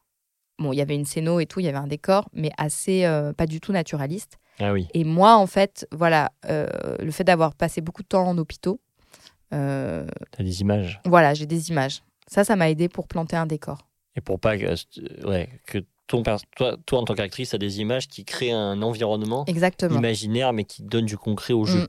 Complètement. Et c'est Mhm. aussi ce dont je me sers énormément en casting. En fait, Ouais. en casting, mais moi, en fait, j'ai besoin de. Je me. J'ai besoin de me planter le décor parce que je sais qu'il n'y en aura pas, que je vais être dans une salle euh, Mm. euh, blanche ou dans un salon ou euh, voilà. Et du coup, moi, j'ai besoin de, de me faire un imaginaire visuel hyper fort. C'est un gros travail, ça. hein. Ouais. Mais, mais c'est- puis, ouais, c'est un gros travail et en même temps, euh, c'est ludique aussi. Quoi. Ouais, ouais. Tu Donc- fais quoi Des recherches Instagram euh, ou Pinterest euh, Tu vas regarder tes. tu épingles des images, je dis n'importe quoi. Si tu fais un casting, euh, un truc qui doit se passer dans une cuisine, tu vas visualiser. euh. Ah non, je vais pas chercher Tu- des images, tu je vais m'imaginer ma cuisine, quoi. Ah oui, tu vas t'imaginer. ah, là, il y a. Je veux dire, ok, donc si, euh, m- voilà, euh, par rapport à la situation à jouer, moi, je pense que je suis debout, adossée au, au- au plan de travail, par exemple, mais je vais savoir que dans mon imaginaire, à ma droite, il y a le lavabo, euh, à gauche, il y a, euh, il y a des casseroles empilées, euh, la fenêtre, elle est... euh, Ouais, c'est hyper précis. J'adore m'imaginer le décor, quoi. Mm, mm, mm. Et je- parce que je pense que ça vient, ça vient me nourrir dans le concret du jeu, quoi. Oui, ça donne des points d'appui aussi. ouais. Donc, Et, donc, et sur scène, donc là, en l'occurrence, dans le rôle de la patiente, ouais. La scénographie n'étant pas très réaliste, ça t'a donné vraiment des points d'appui. Oui, complètement. Complètement. Et est-ce que tu t'es raconté le background du personnage, de, Ouais. de son trauma? Tu t'es Mm. inventé le trauma ou il Ouais. était donné dans la pièce? Il était trouble dans la pièce. Ok. Et donc, euh, donc Mystère. Moi, mystère. Et donc moi, je, je me suis inventé euh, une histoire. Aussi, voilà, je parlais des castings, mais toujours, euh, c'est des outils qu'on connaît, mais toujours me dire qu'est-ce qui vient de se passer avant Ah, que le- la scène ait lieu, juste le, avant. le fameux euh, The Moment Before. The parce que c'est- moment before. The Moment Before, je, je- je l'ai beaucoup lu dans des livres euh, d'acting. euh. Oui, il y a un super livre d'ailleurs que je recommande qui s'appelle Audition de Michael Shurtleff, je crois, si je ne me plante pas. C'est Nathalie Chéron, euh, qui est une directrice de Mm, casting ouais, super, ouais. qui, qui l'avait recommandé. Ah oui, d'ailleurs, j'ai une anecdote sur ça. J'ai une anecdote sur ça. Peut-être je peux leur la raconter si on a le temps. Ouais. Je la raconte? Bah allez. Allez. El momento antes. Non, mais je remercie Nathalie. El momento, el momento, me- momento antes. En fait, euh, ce livre, il est super. Déjà, je le recommande à tout le monde. Euh, et c'est vraiment des, des conseils très pratiques pour euh, les actrices, euh, ouais, pour passer un casting ou une audition. Euh, des conseils aussi simples que justement ce moment before, parce que souvent, quand on doit jouer une scène, euh, on peut arriver pas hyper chargé, alors que la scène, elle doit démarrer à un niveau euh, d'intensité, genre déjà sur une échelle de 1 à 10 à 6 par exemple. Et souvent, bah, si on n'arrive pas à charger, euh, en fait, si on démarre à 2, on pourra pas arriver à 10 euh, au climax de la scène, par exemple. Donc ça, enfin voilà, il y a plein de conseils. Et pour et l'anecdote sur Nathalie Chéron, euh, en fait, je tiens à la remercier parce que bon, ça a été un. En fait, après le conservatoire, j'avais fait un, un stage de casting avec elle. Donc en gros, euh, c'était trois jours au JTN, au Jeune Théâtre National, et on devait euh, travailler un monologue de Xavier Duringer et on passait chacun chacune notre monologue. Il y avait Bertrand d'ailleurs aussi. Et, euh, et puis donc on est, elle nous filmait et elle nous dirigeait comme elle dirige les actrices en casting. Et puis à la fin, le dernier jour, on, re- on regardait les images sur le grand écran du euh, Jeune Théâtre National, enfin sur le mur euh, du JTN, c'était projeté, et elle débriefait. Et voilà. Et donc, bon, moi, je vous avoue que cette période n'était pas une période évidente. Je venais de sortir du conservatoire, j'étais largué parce que d'un coup, bah, il fallait. J'avais toujours quelque part dans ma vie, j'avais toujours été dans des écoles, euh, que, ce soit le lycée, la fac ou des écoles de théâtre. Et d'un coup, il fallait euh, travailler, quoi, trouver du travail. Et surtout, j'avais énormément de temps libre. Et voilà. Et je me rappelle que mon passage, c'était pas très bien passé. Enfin, je, je, je me rappelle, je bougeais. Bon, je suis quelqu'un de très mobile et, euh, et physique. Ça, enfin, ça allait pas, quoi. et je ne l'avais pas très bien vécu. Et donc, le débrief, dernier jour. Et là, donc, on regarde les scènes. Et là, donc, euh, il y avait des gens qui, qui avaient fait des, très bons passages, etc. Et moi, en fait, elle débrief. Et elle me dit, euh, donc, donc euh, voilà, on- donc moi je me vois, déjà c'était épouvantable de me voir. Et, et là elle me dit, alors t'en penses quoi? Je fais, bah je sais pas, non, je bouge trop, c'est l'enfer, ça va pas du tout, etc. Et là elle me fait, ouais, mais bon, ça. Mais en fait, quand je vois là, euh, quand je vois euh, ta scène, en fait, je sais pas quitter. Hmm. Et là, T'as pleuré. une fois de plus, Et- mais là, ah. Là, par contre, ça a été la fois, euh, si tu veux, c'était cette fois-là où j'ai pleuré, c'était la fois avant toutes les fois dont j'ai parlé. Et c'est C'est la première fois que c'est celle qui a ouvert les elle, vannes. elle a ouvert les vannes, meuf. Euh, je me suis effondré en larmes et j'arrivais plus à revenir. Je- J'étais. En fait, parce que c'était une période où je, je- ouais, c'était compliqué et, euh, et c'est à ce moment-là, du coup, que j'ai décidé d'aller faire une thérapie. Enfin, Ah euh, quelques mois plus tard. Donc, je lui dois vraiment ça. Et en fait, elle a ouvert juste. euh, bon, après cette question, c'est vrai qu'on peut, on peut questionner cette question parce que c'est compliqué. euh, euh, les acteurs et actrices, quand ils jouent un rôle, ils sont pas censés jouer eux. Donc, on n'est pas Hmm. censé savoir qui ils sont. Mais en même temps, ils sont censés apporter leur. une- En tout cas, une partie de rôle. Enfin, il y a quelque chose qui doit être euh, vrai. Et euh, surtout quand il y a peu d'éléments sur le personnage, parce que là, c'était des monologues de, de travail quelque part de Xavier Duringer, mais c'était pas euh, pour un projet particulier, donc on avait peu d'infos sur les personnages. Donc je pense que c'était un exercice où elle voulait aussi nous voir, nous, qui on était en tant Mhm. qu'interprète. Mais du coup, moi, cette question de je sais pas quitter, ben, je, je- mais moi non plus, je savais pas ça ouvrait ça. Je, Ouais, mais qui je suis? Hmm. Enfin, c'est Hamlet, quoi. C'est euh, être ou ne pas être. Enfin, j'en sais rien. Ça a ouvert un truc en moi. Et je, vraiment, je, Une faille qui ne s'est plus jamais Ah, là, refermée. Oh là là, une faille Et je ne revenais pas. Je- et, et elle a été adorable. Elle m'a dit euh, non, non, mais attends. Enfin, voilà, elle m'a donné des mouchoirs. Ah, la machin. tétanie quand tu fais pleurer quelqu'un. Mais là, et je vraiment. Mais je lui dois de, de- de- de- je lui dois d'avoir des, ça, pour, pour le coup, incident déclencheur de mec euh, va faire, va faire une thérapie en fait, va voir un psy, une psy et j'ai, après j'ai, j'ai fait un travail avec une psy. Elle devait être trop Et j'ai travaillé sur des trucs euh, voilà, que je devais travailler. Mais euh, voilà, en tout cas, c'est pour dire, je sais plus pourquoi on parle de ça, mais Que vous, que vous savez maintenant, Je Romain sais, bon, Francisco, cas, qui vous êtes. je sais qui je ne suis pas et je sais qui j'ai envie d'être. Quoi, voilà. Mais non, mais et puis et c'est et c'est fou parce qu'après donc j'ai rencontré euh, la coach avec qui je travaille qui s'appelle Emmanuel Cholet, donc comme je l'ai dit et, et, on- et où c'est un vrai travail sur la connaissance de soi, euh, donc le voice dialogue, acting, qui permet d'aller voir des parties de soi. Et moi ça, ça m'a apaisé parce que du coup je ne suis pas un, mais je suis plusieurs parties Mais en moi. Il y a plein de personnages. Oui. Tu es plein de facettes, tu plein de es facettes. plein de couleurs. Et on est tous et toutes. euh, donc voilà, enfin, je, je l'ai vu sur d'autres personnes. Et c'est extraordinaire. Et ça m'ouvre un monde et je me sens pas enfermé dans ah, je suis comme ci ou comme ça. Je peux aussi être comme ça Mais ou bien comme ça. sûr, on a plein de rôles. On a plein de rôles euh, dans, en soi, dans la vie, quoi. On est. on- Bien sûr. Bravo, Romain. Merci, Non, moi, je pense à la directrice de casting qui te fait pleurer. Pour le coup, ça m'est déjà arrivé une fois de faire euh, pleurer quelqu'un. en- J'étais membre de jury euh, de- d'élèves qui devaient passer de prépa à première année. Et il y a une élève qui montre euh, tout son dossier. Genre, tout son dossier, c'était la même chose. C'était un chat, quoi. Un chat, un chat. C'était que des chats. Hmm. Elle, pendant un an, elle a répondu à tous les dossiers, quoi, tous les travaux qu'on lui a demandé avec, en dessinant un chat. C'était une école d'art. euh, en dessinant un chat, euh, et donc il s'appelait Léo, qui pour le coup, tu vois, avait vraiment une histoire, quoi. Ce chat avait une histoire. Sauf que, bah, en fait, euh, quand tu passes après euh, dans une spécialité, il faut que tu puisses, enfin, quand tu es en prépa, il faut que tu puisses euh, avoir travaillé sur plusieurs vecteurs, sur plusieurs choses. Elle a fait tout le temps la même chose. Et donc, les profs lui disent, bah, non, non, ça, bah, oui, enfin, ton chat, là, il faut voir d'autres choses. Et elle dit, bah, non, mais c'est Léo, c'est mon chat. Enfin, elle était hyper. Et moi, je dis juste cette phrase, je dis, bah, il est peut-être temps, peut-être que dans le prochain exercice, peut-être que Léo doit mourir. J'ai sorti ça comme ça en me ça. disant, comme ça, tu crées, tu vois, tu dis au revoir à Léo, et comme ça, après, dans les prochains exercices, tu pourras faire d'autres choses.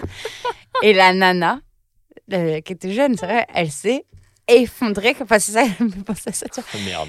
Et là, j'étais mais tellement mal parce que elle, pareil, elle n'arrivait pas à se calmer. euh, en plus, j'avais pas de mouchoir, j'avais rien et je J'avais limite des profs qui étaient là. Un pull. C'est une bonne idée, puis quand elle s'est mise à pleurer, qui me soutenait plus du tout. Et ce cauchemar et toi. ah, ce Bon, truc allez, de faire revoir. pleurer quelqu'un, parce que moi normalement je suis plutôt ouais, de l'autre côté, c'est plutôt souvent moi qui pleure. Bah après, c'est. C'est quand même rare de faire pleurer quelqu'un, Mais, mais, c'est pas toi qui fais pleurer. Si la personne pleure, c'est que en fait tu vas déclencher quelque chose. Enfin, oui. c'est pas Nathalie euh, qui m'a fait pleurer. C'est juste que elle a juste mis. Elle a, tu sais, c'est comme euh, t'as as une blessure de ouf et la personne, elle fait juste, elle effleure ta blessure et pff, et là la personne, elle a hyper mal ou tu vois, ça déclenche un truc. Mais c'est que c'est le terreau était déjà là avant. Ah là là. un bon gros terreau. Un bon gros terreau. Parfois, c'est, arrosé. on l'a senti et t'es inconscient de ta part, t'as balancé ça. euh, Oui, Ouais. c'est parce ça. que tu sentais qu'il y avait quelque chose à balancer, quoi. C'est le côté euh, thérapia. Le passage à l'acte. Et toi, Marie-Eva, tu as une, t'as une anecdote, euh, alors bon, pas forcément de, de, de chialade, ou de- Oh là là, oui, j'ai pleuré. mais euh, anecdote ouais, de galère ou de lose euh, dans ton métier. euh. Ouh, je crois qu'il y a Lousy. Ouf. Ouais. Bah, de fou rire aussi. J'y pensais, j'essayais Ah de. Ouais. Ah là là, mais sur scène, Ah. quoi. Avec Balance. Bah, avec On connaît, Flore, avec. Flore Babled, qui est vraiment une actrice euh, À fou rire. qui a le fou rire facile. Ah ouais, Elle est mais- redoutable. alors, mais non, mais on était en, en scène, c'était le jour de la captation du spectacle. Enfin, C'était quoi le c'était spectacle? Spirit. Spirit, donc euh, écrit et mis en scène par Nathalie Filion. Ouais. On était au, au CDN de, de Lille, Théâtre du Nord. Je crois que c'était. Ouais, ou alors c'était à Nancy. Je sais plus. On avait fait une tournée en CDN. Et il y avait vraiment une scène. C'était drôle et c'était. Il y avait une scène où les personnages étaient débordés. On savait plus ce qui se passait. Enfin, il y avait une angoisse qui montait. On était chacune dans, dans, dans nos soucis. Et moi, je jouais Iris. Euh, on jouait trois sœurs. Il y avait aussi Ah, Manon Kneuzé. Ah oui. Euh, donc euh, il y avait Flore qui jouait Marguerite, moi qui jouais Iris et, et Manon qui jouait Rose. Et, et c'est une pièce un peu loufoque où il y a Lénine, le fantôme de Lénine qui revient, enfin Spirit donc. Et, et dans cette, ce moment de débordement où c'est la panique sur scène et tout, on est là mais qu'est-ce qui se passe tout ça? Et là il y avait Flore frisait de plus en plus parce qu'on on se regardait un peu jouer en fait et on sentait qu'on qu'on faisait monter un peu la, la tétanie quoi sur scène. Et puis mais le public réagissait bien à ce qui se passait et je voyais Oh, Flore qui frisait de plus en plus. Alors qu'en fait c'était panique à bord ce qu'on Ah, devait jouer panique. Bah, ce qu'on devait jouer c'était panique à bord genre putain mais qu'est-ce qui se passe? Mais pourquoi il y a Lénine? Enfin c'est le fantôme de Lénine qui revient dans l'appartement il a vécu dans le 14e arrondissement de Paris. Bref. Je pense que c'est la situation qui vous faisait marrer en fait. Et, euh, et, et moi, j'avais un dans mon accessoire de jeu, j'avais un petit nounours qui était vraiment. Vous faisiez rire. Non, il faisait pas rire, Ah, mais je ok. me cachais derrière le nounours Ah ouais? Parce qu'en fait, le fou rire ne, ne passait pas quoi. Oh, merde. Et du coup, je, comme moi, j'étais censée être hyper angoissée, stressée et tout ça, je me servais de mon nounours pour me le mettre dans la gueule et me cacher le visage. Et aussi, je me suis carrément mise dos au public, la tête dans le mur du décor. tellement je me calmais pas. C'est horrible. Et c'est délicieux aussi. Ah ouais. Ouais, c'est vraiment les... C'est quand t'as pas le droit, c'est là où c'est Ah bah, le... bien sûr. c'est horrible et en même temps, c'est Jubilatoire. c'est jubilatoire parce que bah, c'est aussi ça. Un fou rire, ça. Un fou rire, ça nettoie, ça fait du bien. Si c'est interdit, c'est encore plus fou parce que du coup, tu vas encore rire plus. Et donc ça, c'est c'est loose, euh, loose et pas loose parce qu'en même temps, j'en garde un souvenir euh, épuisant.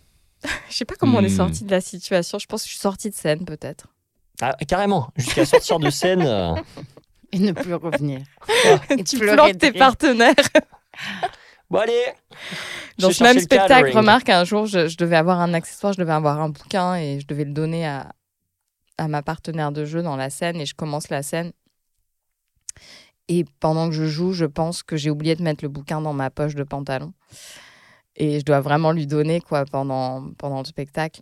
Donc, euh, il y a un moment, j'ai joué, on jouait, puis, puis oui, je suis sortie de scène pour aller chercher mon accessoire que j'avais oublié. Mais en fait, euh, ça passe. Ça passe. Ça gens savent pas. Il y a hein. juste ma partenaire qui s'est dit dans sa tête Ah. Qu'est-ce qu'elle fait Elle va gerber, qu'est-ce qui lui arrive? Pourquoi Avec- elle part? Pourquoi elle se Ouais. barre? Mais après, je suis revenue et, et ça passe. Ça Easy. passe. Ouais, si tu le fais Ouais. naturel. Après, euh, ouais, loose. euh, bah oui, quand ça m'est arrivé de pleurer euh, en répétition, ouais. Dans les Ah. situations. euh, Pourquoi? Parce que Je j'y suis ai- ton thérapeute, Marie-Eva. Parce que je, je me sentais oppressée en fait par euh, par euh, par la metteuse en scène. Je n'arrivais pas à... Je me sentais envahie en fait. J'avais plus mon espace créatif. Hmm. Et en même temps, j'arrivais pas à satisfaire les, exigen- les exigences de l'autre. Hmm. Et du coup, ça, ça me débordait. Quoi. Oui, c'est ça. Mais il y a toujours ce truc, en fait, de... au plateau, on répète, les moments où j'ai. Ouais, c'est perte de confiance totale, en fait. T'es vulnérable Ah, en fait, on est, ouais, ouais, on est vulnérable. hein. et t'as envie de pleurer, t'as envie de pleurer. Et, et moi, je... dans ces moments-là, je serre la mâchoire euh, parce que c'est brutal, en fait, d'offrir ses larmes euh, sur scène en répétition, quoi. En fait, il y a Oui, toute quand, une quand c'est pas y d'un a- personnage et quand c'est Ouais. les siennes. Et du coup, euh, parfois, j'essaie de retenir, je crispe. Ouais, du coup, fois- très... c'est atroce, t'as les très mollo dans la voix. Oui. le truc... Moi, la la gorge quoi. bloque. t'es vraiment Ouais. Lâche nul voilà, dans ce moment-là. Ouais. Et Oui. finalement, faut, Faut lâcher laisser aussi. Quoi. couler, Bon, bah, Non, mais c'est ça nettoie, comme tu dis, ça nettoie. C'est comme le fou rire, ça. Faut laisser couler, quoi. On a vachement honte de ça. C'est bizarre, c'est très sociétal, quoi. Enfin, si on le voit comme une émotion comme une autre, quand on rit, on n'est pas gêné de rire. Enfin, bon, à part euh, quand on rit trop fort euh, et qu'on gêne les spectateurs dans la salle. à Mais part sur scène, quand t'es pas censé rire. à part, voilà, fou rire. Mais tu vois, euh, ah bah, il faut dire que voilà, parfois, euh, c'est une soupape de décompression de pleurer. Mais c'est vrai qu'on a tendance à dire, Putain, je veux pas me montrer mes vulnérabilités, etc. Et, euh, il y a tout un truc à désacraliser, je pense, dans l'éducation aussi sur ça, quoi. Et je pense aussi que quand t'es en répétition et que t'as envie de pleurer, euh, ou même sur un tournage, ouah, t'es Ouais, sur un tournage. oh là ouais. là. Mm. Euh, si tu acceptes de lâcher, euh, moi, je me, je me rassure en me disant que la meuf hyper mégalo, en fait, ça fait du bien à tout le monde. Peut-être. En fait, bah, moi, typiquement, bah, après, c'est parce que je suis empathique plus, plus, plus, plus, plus. Mais je sais que ça. Ok. En fait, juste, tu montres que t'es humaine, quoi, et humain. Moi, en fait, si je retiens mes larmes, c'est à la fois parce que ça me fait peur de montrer ma vulnérabilité, mais aussi parce qu'en bon petit soldat, je me dis, c'est mon travail. Je dois pas pleurer. Oui, oui. Je dois faire. Je dois être une warrior. Ouais. Il y a ça aussi. Et que si j'ai besoin de pleurer, j'attends de rentrer chez moi. Ça, c'est la partie de toi qui va protéger ton espace interne. Ouais. Mais c'est vrai qu'il y a le côté euh, soldate, quoi. Genre, euh, mes émotions de moi, Marie-Eva, ne doivent pas vraiment interférer avec les émotions que je vais quand même mettre en scène, en route, mais pour le personnage. Hmm. Waouh. Là, on va très très loin. C'est abyssal. Oui, oui. Abyssal. Mais euh, ouais, ouais, ce- ce- cet espace de cet espace des émotions euh, face euh, aux gens qui portent les projets, qui encadrent euh, les la technique et tout ça. ouh. Prendre la place en fait aussi. En fait, dire bah ouais, en fait, euh, en fait, ça me saoule, là, j'y arrive pas. euh, je suis en colère ou alors je pleure ou, ou je rigole. Du coup, euh, bah, ça n'avance pas, ça ne fait pas avancer la mise en scène. Et je suis désolée, je ne suis pas en train de prendre en otage le travail. Juste, en fait, euh, je suis moi, quoi. J'existe. Je vous ai séché là avec. Ah. Non, mais moi, j'ai. Sur mon Instagram, je fais des sous-dossiers. Quand j'aime bien des publications, j'enregistre dans des sous-dossiers. Et j'ai un de mes sous-dossiers qui s'appelle Pat Molle. Et que je regarde de temps en temps pour me faire des sessions de larmes. Quand Ah. tu vois, j'ai un petit côté. Tu vois, quand je sens que, je sais pas, je suis un peu. euh, Je fais ça, genre, toute seule, hein, genre, souvent. Quand, c'est, si, il faut pas que mon mec soit là, genre, jamais je regarde devant lui. Pas le truc- molle. C'est pâte molle, ouais. En fait, souvent, je dis ça quand je suis un peu pâte molle, quand tu sens que t'as un peu envie de pleurer, que t'es un peu tristoun, que tu sais pas trop pourquoi, que Ah oui, chag- chagrin. t'es un peu, ouais, chagrinou. T'es pâte molle. Ok, pas de Voilà, molle. pâte molle. Et du coup, bah, j'ai plusieurs vidéos pâte molle Ah ouais? Et que je, et je peux regarder et ça me fait pleurer, ça libère mon. C'est après, tu vois, je me C'est sens vidée, je peux dormir. Alors, c'est essentiellement des vidéos, on va pas se mentir, de demandes en mariage ou de mecs qui rentrent de l'armée. tu vois les mecs qui rentrent de l'armée, qui font une surprise à leur famille, ça je m'effondre dans la Ah seconde. ouais. ouais. C'est ton côté euh, républicaine, J'ai euh, mon côté, ouais, je sais pas. Patriote. J'ai Le ça, les de demandes en mariage, euh, il y en a certaines, ouais, c'est pas de molle direct. Et j'ai et j'ai aussi un truc pas de molle, c'est euh, quand on me présente un petit frère ou une petite sœur à- au premier enfant, tu sais, qui est, Ah oui. Qui est souvent petit, tu vois. Mmh. Ah ouais. ça, mais pas de molle. Je pleure. Dire-. Et ah, du Très coup, si j'en enchaîne comme ça plusieurs, euh, je, comme ça, je pleure un bon coup et ça me, ça me vide. et Ça lâche. Je dors et le lendemain, tout va bien. Il y a des scènes comme ça qui sont, euh, qui sont, qui provoquent les larmes, quoi. Moi, je fais un atelier de casting, pas de molle. Non, je pense à une scène de, dans Tout sur ma mère d'Almodovar. Ouais. Moi, magnifique. ça déclenche direct, quoi. C'est, euh, je crois que c'est dans ce film, euh, c'est Penelope Cruz qui joue euh, une jeune euh, infirmière séropositive et qui donc, euh, non, elle n'est pas infirmière, elle est, elle est, euh, mince, comment on dit, euh, euh, nonne, enfin, comment on dit, Bonne sœur. bonne sœur, je te remercie. Et, euh, et donc, elle, elle, elle est plus chez elle. euh, et un, un jour, elle revient chez elle. euh, elle est dans un taxi. Où, et. Souvenir pas du tout clair. Mais en tout cas, il déclenche les larmes. Et en gros, il y a son revoir. père qui la voit, qui a Alzheimer. Ah bah, et, voilà, elle c'est a, peut-être pour ça. et elle a un- et il a un chien. Euh, et elle, elle repasse devant la maison et le chien la reconnaît tout de suite et, et vient, euh, et vient l'embrasser. Et son père, qui a Alzheimer, la regarde et lui dit, euh, il pose les questions qu'il pose à, à toutes les femmes qui croisent. Il dit, vous vous appelez comment? Vous avez, vous mesurez quelle taille? Ah. Ah ouais. Et il la reconnaît pas. Et en fait, dans le regard de Pénélope, il y a, il y a tout en fait. Il y a une émotion débordante d'être face à son père qui la reconnaît pas, de la de l'accident de vie aussi où elle a été chassée de chez elle, euh, de sa séropositivité, de, de de sa marginalité en fait, et de la fille face à son père qui la reconnaît pas. Et quand je vois cette scène, c'est ça me déclenche euh, Ah ouais. larmes directes. Et, et tout ça, c'est sans parole, j'imagine, sans mots. Très- qui- Non, De Pénélope. Non. C'est que du, Ouais. ouais, c'est que du jeu, quoi. que du jeu. Que de la... Et ça, c'est c'est pas les c'est pas les soldats qui rentrent de la guerre, mais Non, bah, c'est une, c'est une bombe, c'est une c'est bombe pas les humaine. chiens quoi. qui Bombe retrouvent leur maître. C'est une bombe humaine. euh, Les chiens qui Ouais, retrouvent ça, leur- j'aime ça aussi. ouais, c'est. Mais bah, moi, c'est tout ce que retrouvailles. Ça me fait Ah ouais. Bah, cette scène finalement que je viens de raconter, c'est c'est des C'est retrouvailles ratées. retrouvailles, en ouais, fait, ratées, hein. ouais. Hmm. Et c'est vrai, il y a. Mais c'est intense, hein, de... je me dis, en tant qu'actrice, je... ouais, c'est vrai que je, je passe mon temps à, à travailler mes... les émotions. On est des. Ouais, on les muscle, quoi, pour y avoir accès. Muscle ton jeu, Robert. Ah. en tant que dramathérapeute, je... j'accompagne les... les autres à... à... à découvrir, redécouvrir leurs émotions. Mais moi, en tant qu'humaine du quotidien, Qui s'occupe de moi? je n'ai plus aucune émotion. Ah oui, t'absorbes du coup les émotions. euh. Je sais pas.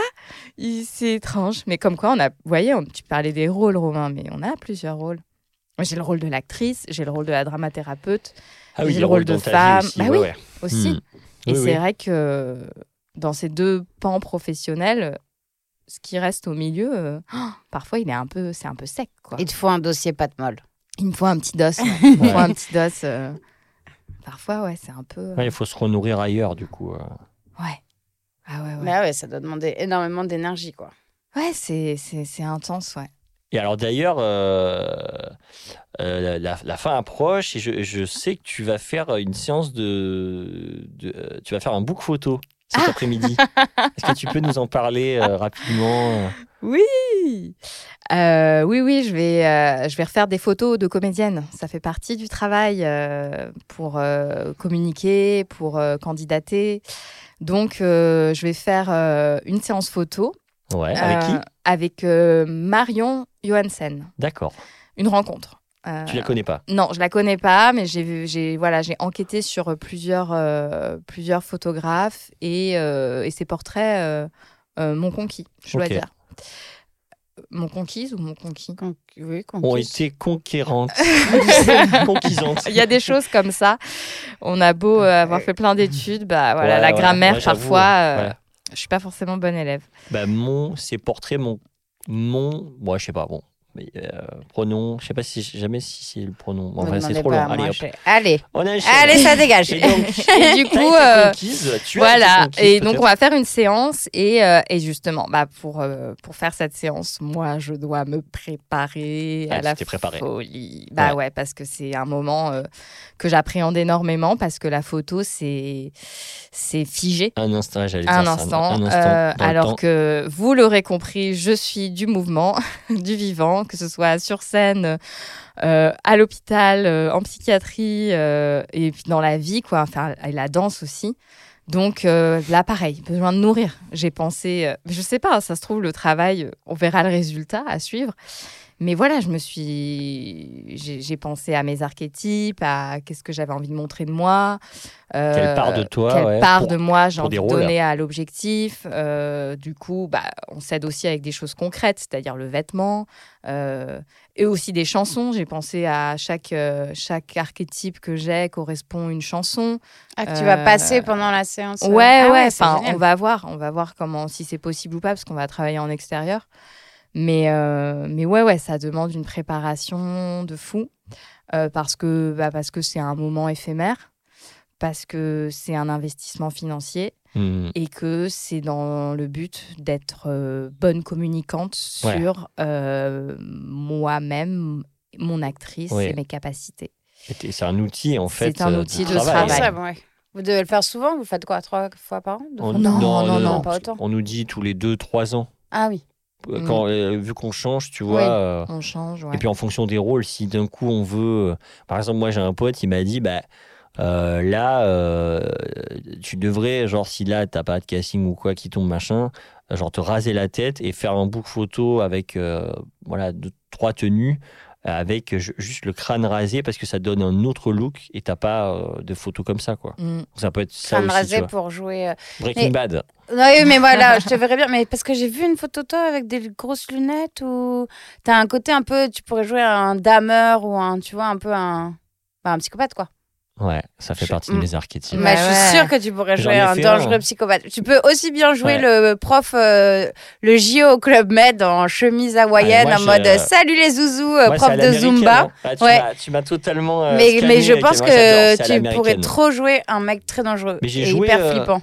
Mais figure-toi que j'ai joué dans, dans le, le court-métrage Haunted de Robin Duc. Mm. Et on a, en fait, c'était euh, c'était dans le cadre d'un concours qui s'appelle Tu vas faire un film. Mhm. Et donc, il m'appelle genre jeudi. Et il me dit Ouais, mec, euh, là, je suis trop chaud de participer à ce concours. Et euh, donc, le thème, c'est, euh, je sais plus, enfin. Et en gros, c'est des films de genre. Et on a tourné à l'iPhone chez lui, genre deux jours après. Donc, j'avais eu le texte, mais après, on a, voilà, j'avais suivi le texte que le, le scénariste. euh, Et t'as des écrit. lunettes dans ce truc-là? Et C'est j'ai peut-être là où J'ai vu. des lunettes et je Ouais. joue euh, un, un mec qui a tué, euh, qui est un chasseur et, Ah et oui, mais qui décrit comment il a tué sa proie et tout. Et j'avais eu, j'avais eu le, le- le prix du, du meilleur acteur. Disons-le, disons-le, j'étais trop fier. Voilà. Mais Bon, euh, bah, bon, après, si vous eu cherchez un serial killer, un serial killer. Après, j'avais eu peu de temps de travail, donc euh, voilà, je- si un jour euh, je, je- imagine. je le joue dans un long métrage, voilà, j'aurai plus de temps pour le préparer. Yes. Mais bon, bah ouais, il faudrait avoir une photo pour chaque euh, demande en fait. c'est un peu compliqué parfois. euh. Ouais. Ouais, tu m'envoies ta photo euh, parce que je cherche euh, nani nanan et t'es là, ah mince, j'ai pas la bonne photo.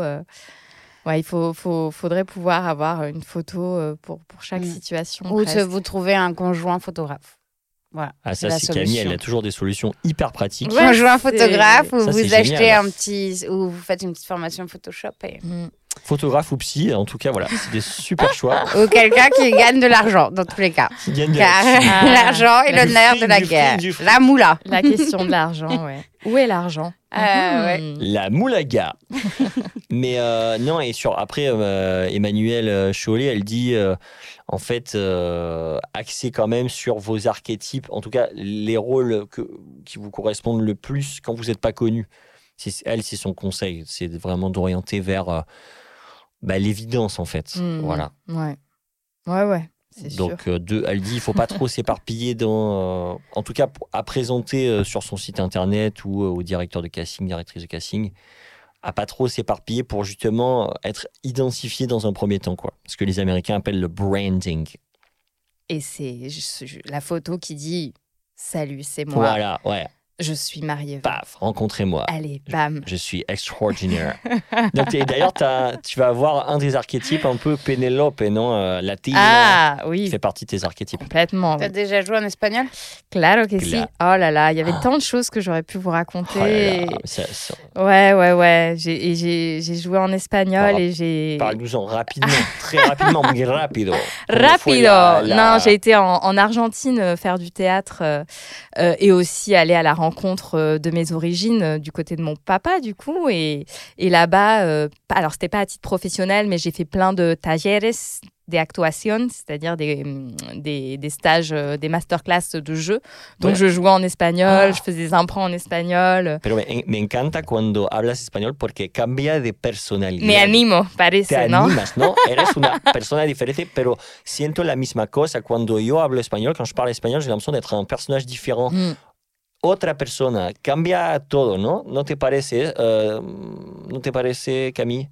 Mm. Quand je Ouais. parle quoi, une autre langue Si, cuando hablas italiano. Non, mais je parle très mal Si, italien. Mais je. Camille. oui, mais je... oui, mais je le parle plus. euh. Non, mais en anglais. euh, In English? Non, parce qu'en fait, j'essaie de faire des blagues et tout, mais. Enfin, j'ai- je suis monstrueuse. J'ai quand même travaillé aux États-Unis. Et j'avais écrit, à l'époque, j'avais vu une phrase qui m'avait fait trop rire où il y avait écrit euh, Sauver la forêt, manger des castors. Et du coup, j'ai traduit cette phrase et que j'ai parce que je l'ai trouvé un peu pas du tout écolo, tu vois, je bossais dans une grosse boîte américaine et du coup, j'avais dessiné plein de sapins et j'avais écrit Save the forest, eat beaver. Sauf que je ne savais pas qu'aux États-Unis, beaver, c'est l'équivalent pour nous de chat ou moule. Donc en gros, j'ai écrit sur la porte de mon bureau Sauvez la forêt, faites des cunis, tu vois, enfin entre guillemets quoi.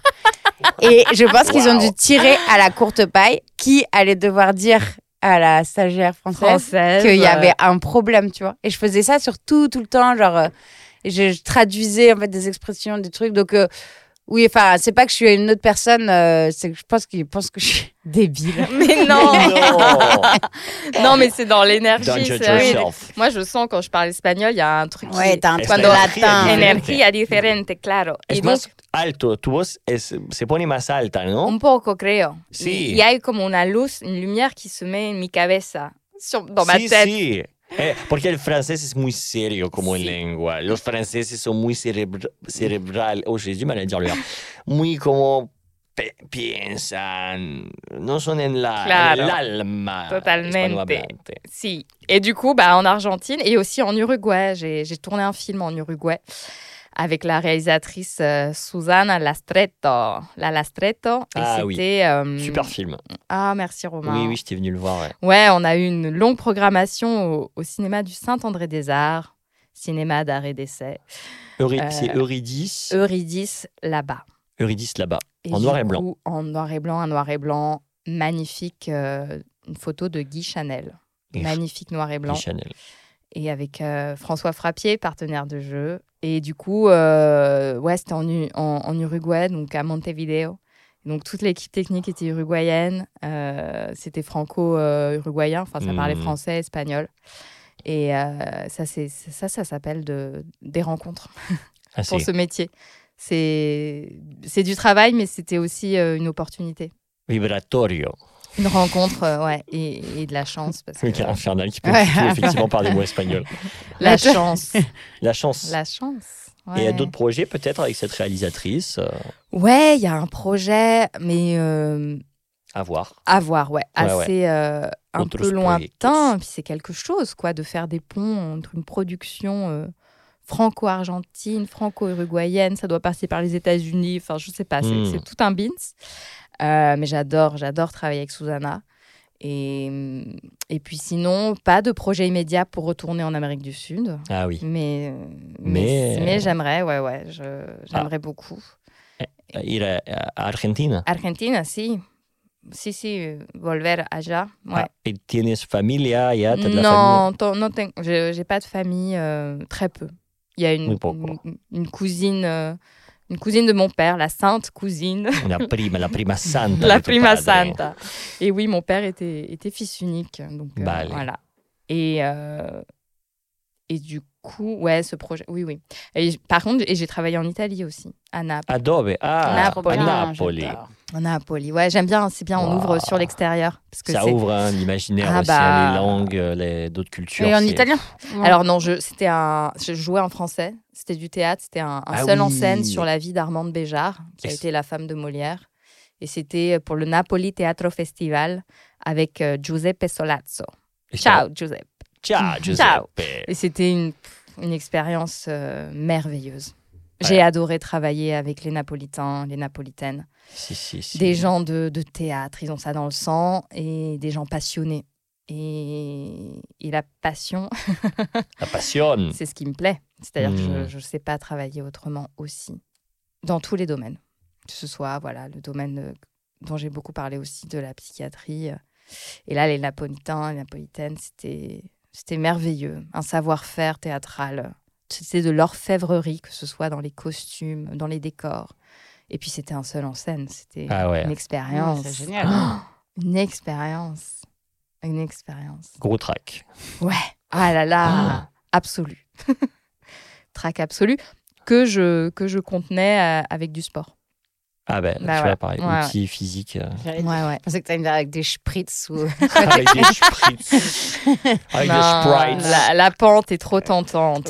Alors, on va du Prosecco. côté du C'est fort, ouais, c'est mieux. Prosecco. Et euh, à la rigueur des, des cappuccini. Mais ouais, ouais, grand, grande expérience et un amour et une amitié profonde pour, pour tous les artistes que j'ai rencontrés là-bas. Et Giuseppe en premier. Vraiment. Alors, avant de passer aux recommandations, est-ce que tu, il y a un rôle que tu rêverais de jouer? Oh! con libertad absoluta Absoluta con libertad absoluta. Alors, élève d'école, j'ai un professeur qui, qui m'a fait découvrir euh, Marivaux et Claudel. C'est-à-dire que je connaissais, mais je me l'interdisais. Je ne sais pas pourquoi.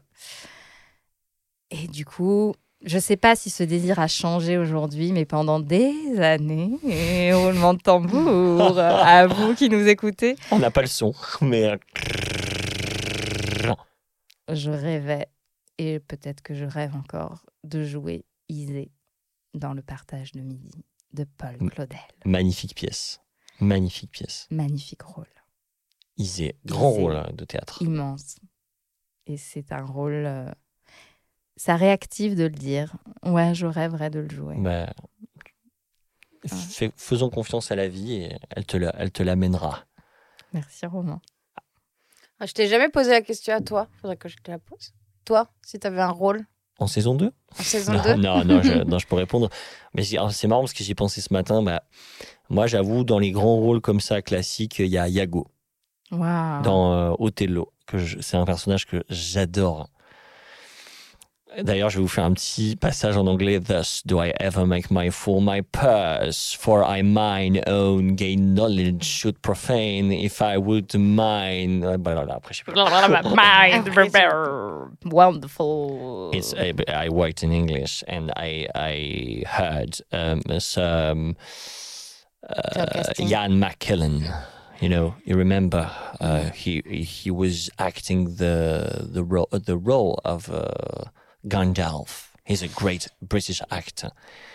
Ah, Ah, He's ouais. an inspiration Ouais, ouais. for Mais c'est terrible role. parce qu'à dire ça, oui, en fait, je, je- à t'écouter, euh, Mais in English. Romain, in. English. Bah non, ah, non, même en français, mais c'est vrai que putain, en- après en anglais, je sais pas si. c'est un travail faramineux, hein, parce que là, j'ai bon, après, j'ai juste ce monologue que j'avais appris. Mais pour, en plus, je l'ai appris, je voulais travailler avec, ma, avec Emmanuel sur euh, ce, ce- ce monologue, mais, mais ce rôle est extraordinaire. Quoi. Extraordinaire. Mais c'est vrai que ça, jouer une, une reine shakespearienne, ce serait vraiment Ah, fabuleux. Euh, bah dans, dans Richard III, il y a la, la reine euh, Elisabeth qui, se fait, euh, qui est au pouvoir, je crois, quand Mm. Richard euh, y accède, qui, est, qui, qui perd ses enfants. Enfin, en fait, c'est une reine, c'est une grande tragédienne, quoi. C'est c'est magnifique. Et après, il y aurait des rôles à inventer que j'aimerais jouer. Et oui, c'est ça aussi. les rôles à J'aimerais inventer. beaucoup jouer euh, un rôle euh, politique, Ah, je te vois très bien. tu vois? En femme de pouvoir. Une femme politique. euh, Anne engagée. Hidalgo. Ah, tu vois? La rêve, c'est pas. Ouais, je, je, je, je, je- je souhaiterais qu'on qu'on écrive euh, Un truc plus gros. qu'on écrive plus grand. Il faut que tu ailles voir le Birgit Cabaret. Mais j'ai Pas- vu, Oh, mais tu l'as bien vu. sûr. Attends, Extraordinaire. instant famille, parce que famille d'artistes jusqu'au bout des ongles. Euh, mon beau-frère Alexandre, contrebassiste, accompagne le Birgit. Magnifique. Et on les a invités, euh, Jade et Julie. Bravo. Bah, les, les, sont au courant. Ah oui, je peux Mm. faire proposition aussi. On continue sur la famille d'artistes. Ma sœur, Natalia Jaime Cortés, plasticienne. Euh, Pour ouvrir à d'autres elle arts. mériterait, elle mériterait un podcast. Ah, elle pour, euh, mériterait, elle mériterait. pour euh, le processus créatif. Ah, super. Ah voilà. on n'en Elle sort notée. pas. La Elle famille, est notée pour la saison 2. la famille d'artistes. Ouais. Muy bien. Bon, bah, merci beaucoup. Et alors, une recommandation? Attends, moi j'ai mon carnet parce que j'en ai écrit plein, Moi, mais j'en ai je suis donné un plein. peu à la masse aujourd'hui sur les recommandations. T'es pas allé au cinéma? Mais j'en ai parlé déjà des films que. Ouais. Euh, allez, si je. hum, euh, c'est un autre, un autre podcast à découvrir qui s'appelle. euh, je crois que ai, je l'ai pas fait, la Rocco. Euh, c'est 4 quarts d'heure. Euh, c'est avec euh, Camille Laurent, euh, Louise Petrouchka, Alix Martineau et Khalid Ramphel. Et euh, c'est toutes les semaines. Euh, elles ont chacune un quart d'heure pour raconter un up ou un down de leur Mmh. semaine. Et euh, elles sont chouettes, elles sont marrantes. Et euh, c'est à écouter. euh, voilà, 4 quarts d'heure pour ceux qui aiment les podcasts. Hmm, merci. Bah, moi, j'ai euh, le film Sur l'Adamant de Ah oui. Nicolas Philibert. Donc, c'est un documentaire euh, sur l'Adamant. L'Adamant qui est un, un hôpital de jour sur une péniche euh, à Paris. Euh, donc, qui accueille euh, un hôpital de jour en psychiatrie euh, qui est quai de la euh, je crois. euh, qui est dans un principe donc de, de psychiatrie institutionnelle. Et euh, Nicolas Philibert avait déjà fait un film sur la borne qui s'appelle La moindre des choses. Et vous le connaissez sûrement plus pour son film Être et avoir euh, Ah oui, oui. dans une école de campagne. Mm. Donc sur l'Adamant euh, qui, qui donc euh, euh, fait un, un portrait de, de ce lieu en fait où, où on se soigne. On se soigne euh, au jour le jour. Et les, les images sont belles et, et c'est une temporalité très douce. Euh, on, on a moins l'habitude de voir ça au, au cinéma. Et voilà, c'est en ce moment, c'est à voir. Euh, et ça donne un éclairage aussi sur, euh, sur ces endroits un peu, euh, un peu cachés que, que notre société ne veut pas forcément voir. Donc allez-y, sur l'Adamant. Trop cool. Merci. Et ben moi, je, je- je recommande un podcast également qui s'appelle Et le scénario, euh, en, enfin, en partenariat avec la Cité européenne des scénaristes. Donc c'est vraiment sur le rapport des- du scénario à- aux producteurs, aux monteuses, monteurs, aux productrices, le rêve hollywoodien, les agents de comédiennes et comédiens, enfin voilà, tout. Mmh. Donc, euh, et c'est vraiment hyper intéressant. De, euh, voilà. Pour tous les gens qui écrivent ou pas d'ailleurs, c'est vraiment passionnant. Merci. Je pensais. Vas-y, vas-y, pardon. Vas-y, vas-y. on va- Non, on j'ai pensé, j'ai pensé à une phrase que j'avais envie d'offrir. Allez, et on va finir sur ça. Trop bien. Ok, donc c'est pour, euh, pour vous. Quand la surprise survient entre deux personnes, c'est qu'il y a un espace potentiel entre elles. Parfait. Merci. Merci. Merci beaucoup. Merci pour cette Merci. première saison. Merci Marieva. Merci, Merci. beaucoup. Merci Camille. Merci Romain. Merci Camille, merci Ça, Romain. Merci. Oh là là. C'est fou. Oh là là, a dernier épisode. un Incroyable. rêve, là, hein. Je suis flattée Ah de ouais. finir. Euh, franchement, ça, je trouve que c'est hyper bien. Allez, au revoir. Au revoir à tout le monde. Bisous. Bisous, bonnes vacances, bonne rentrée surtout, parce que là, c'est peut-être la fin de l'été. Ouais, carrément. Bon courage. Allez, c'est la rentrée. La ligne 1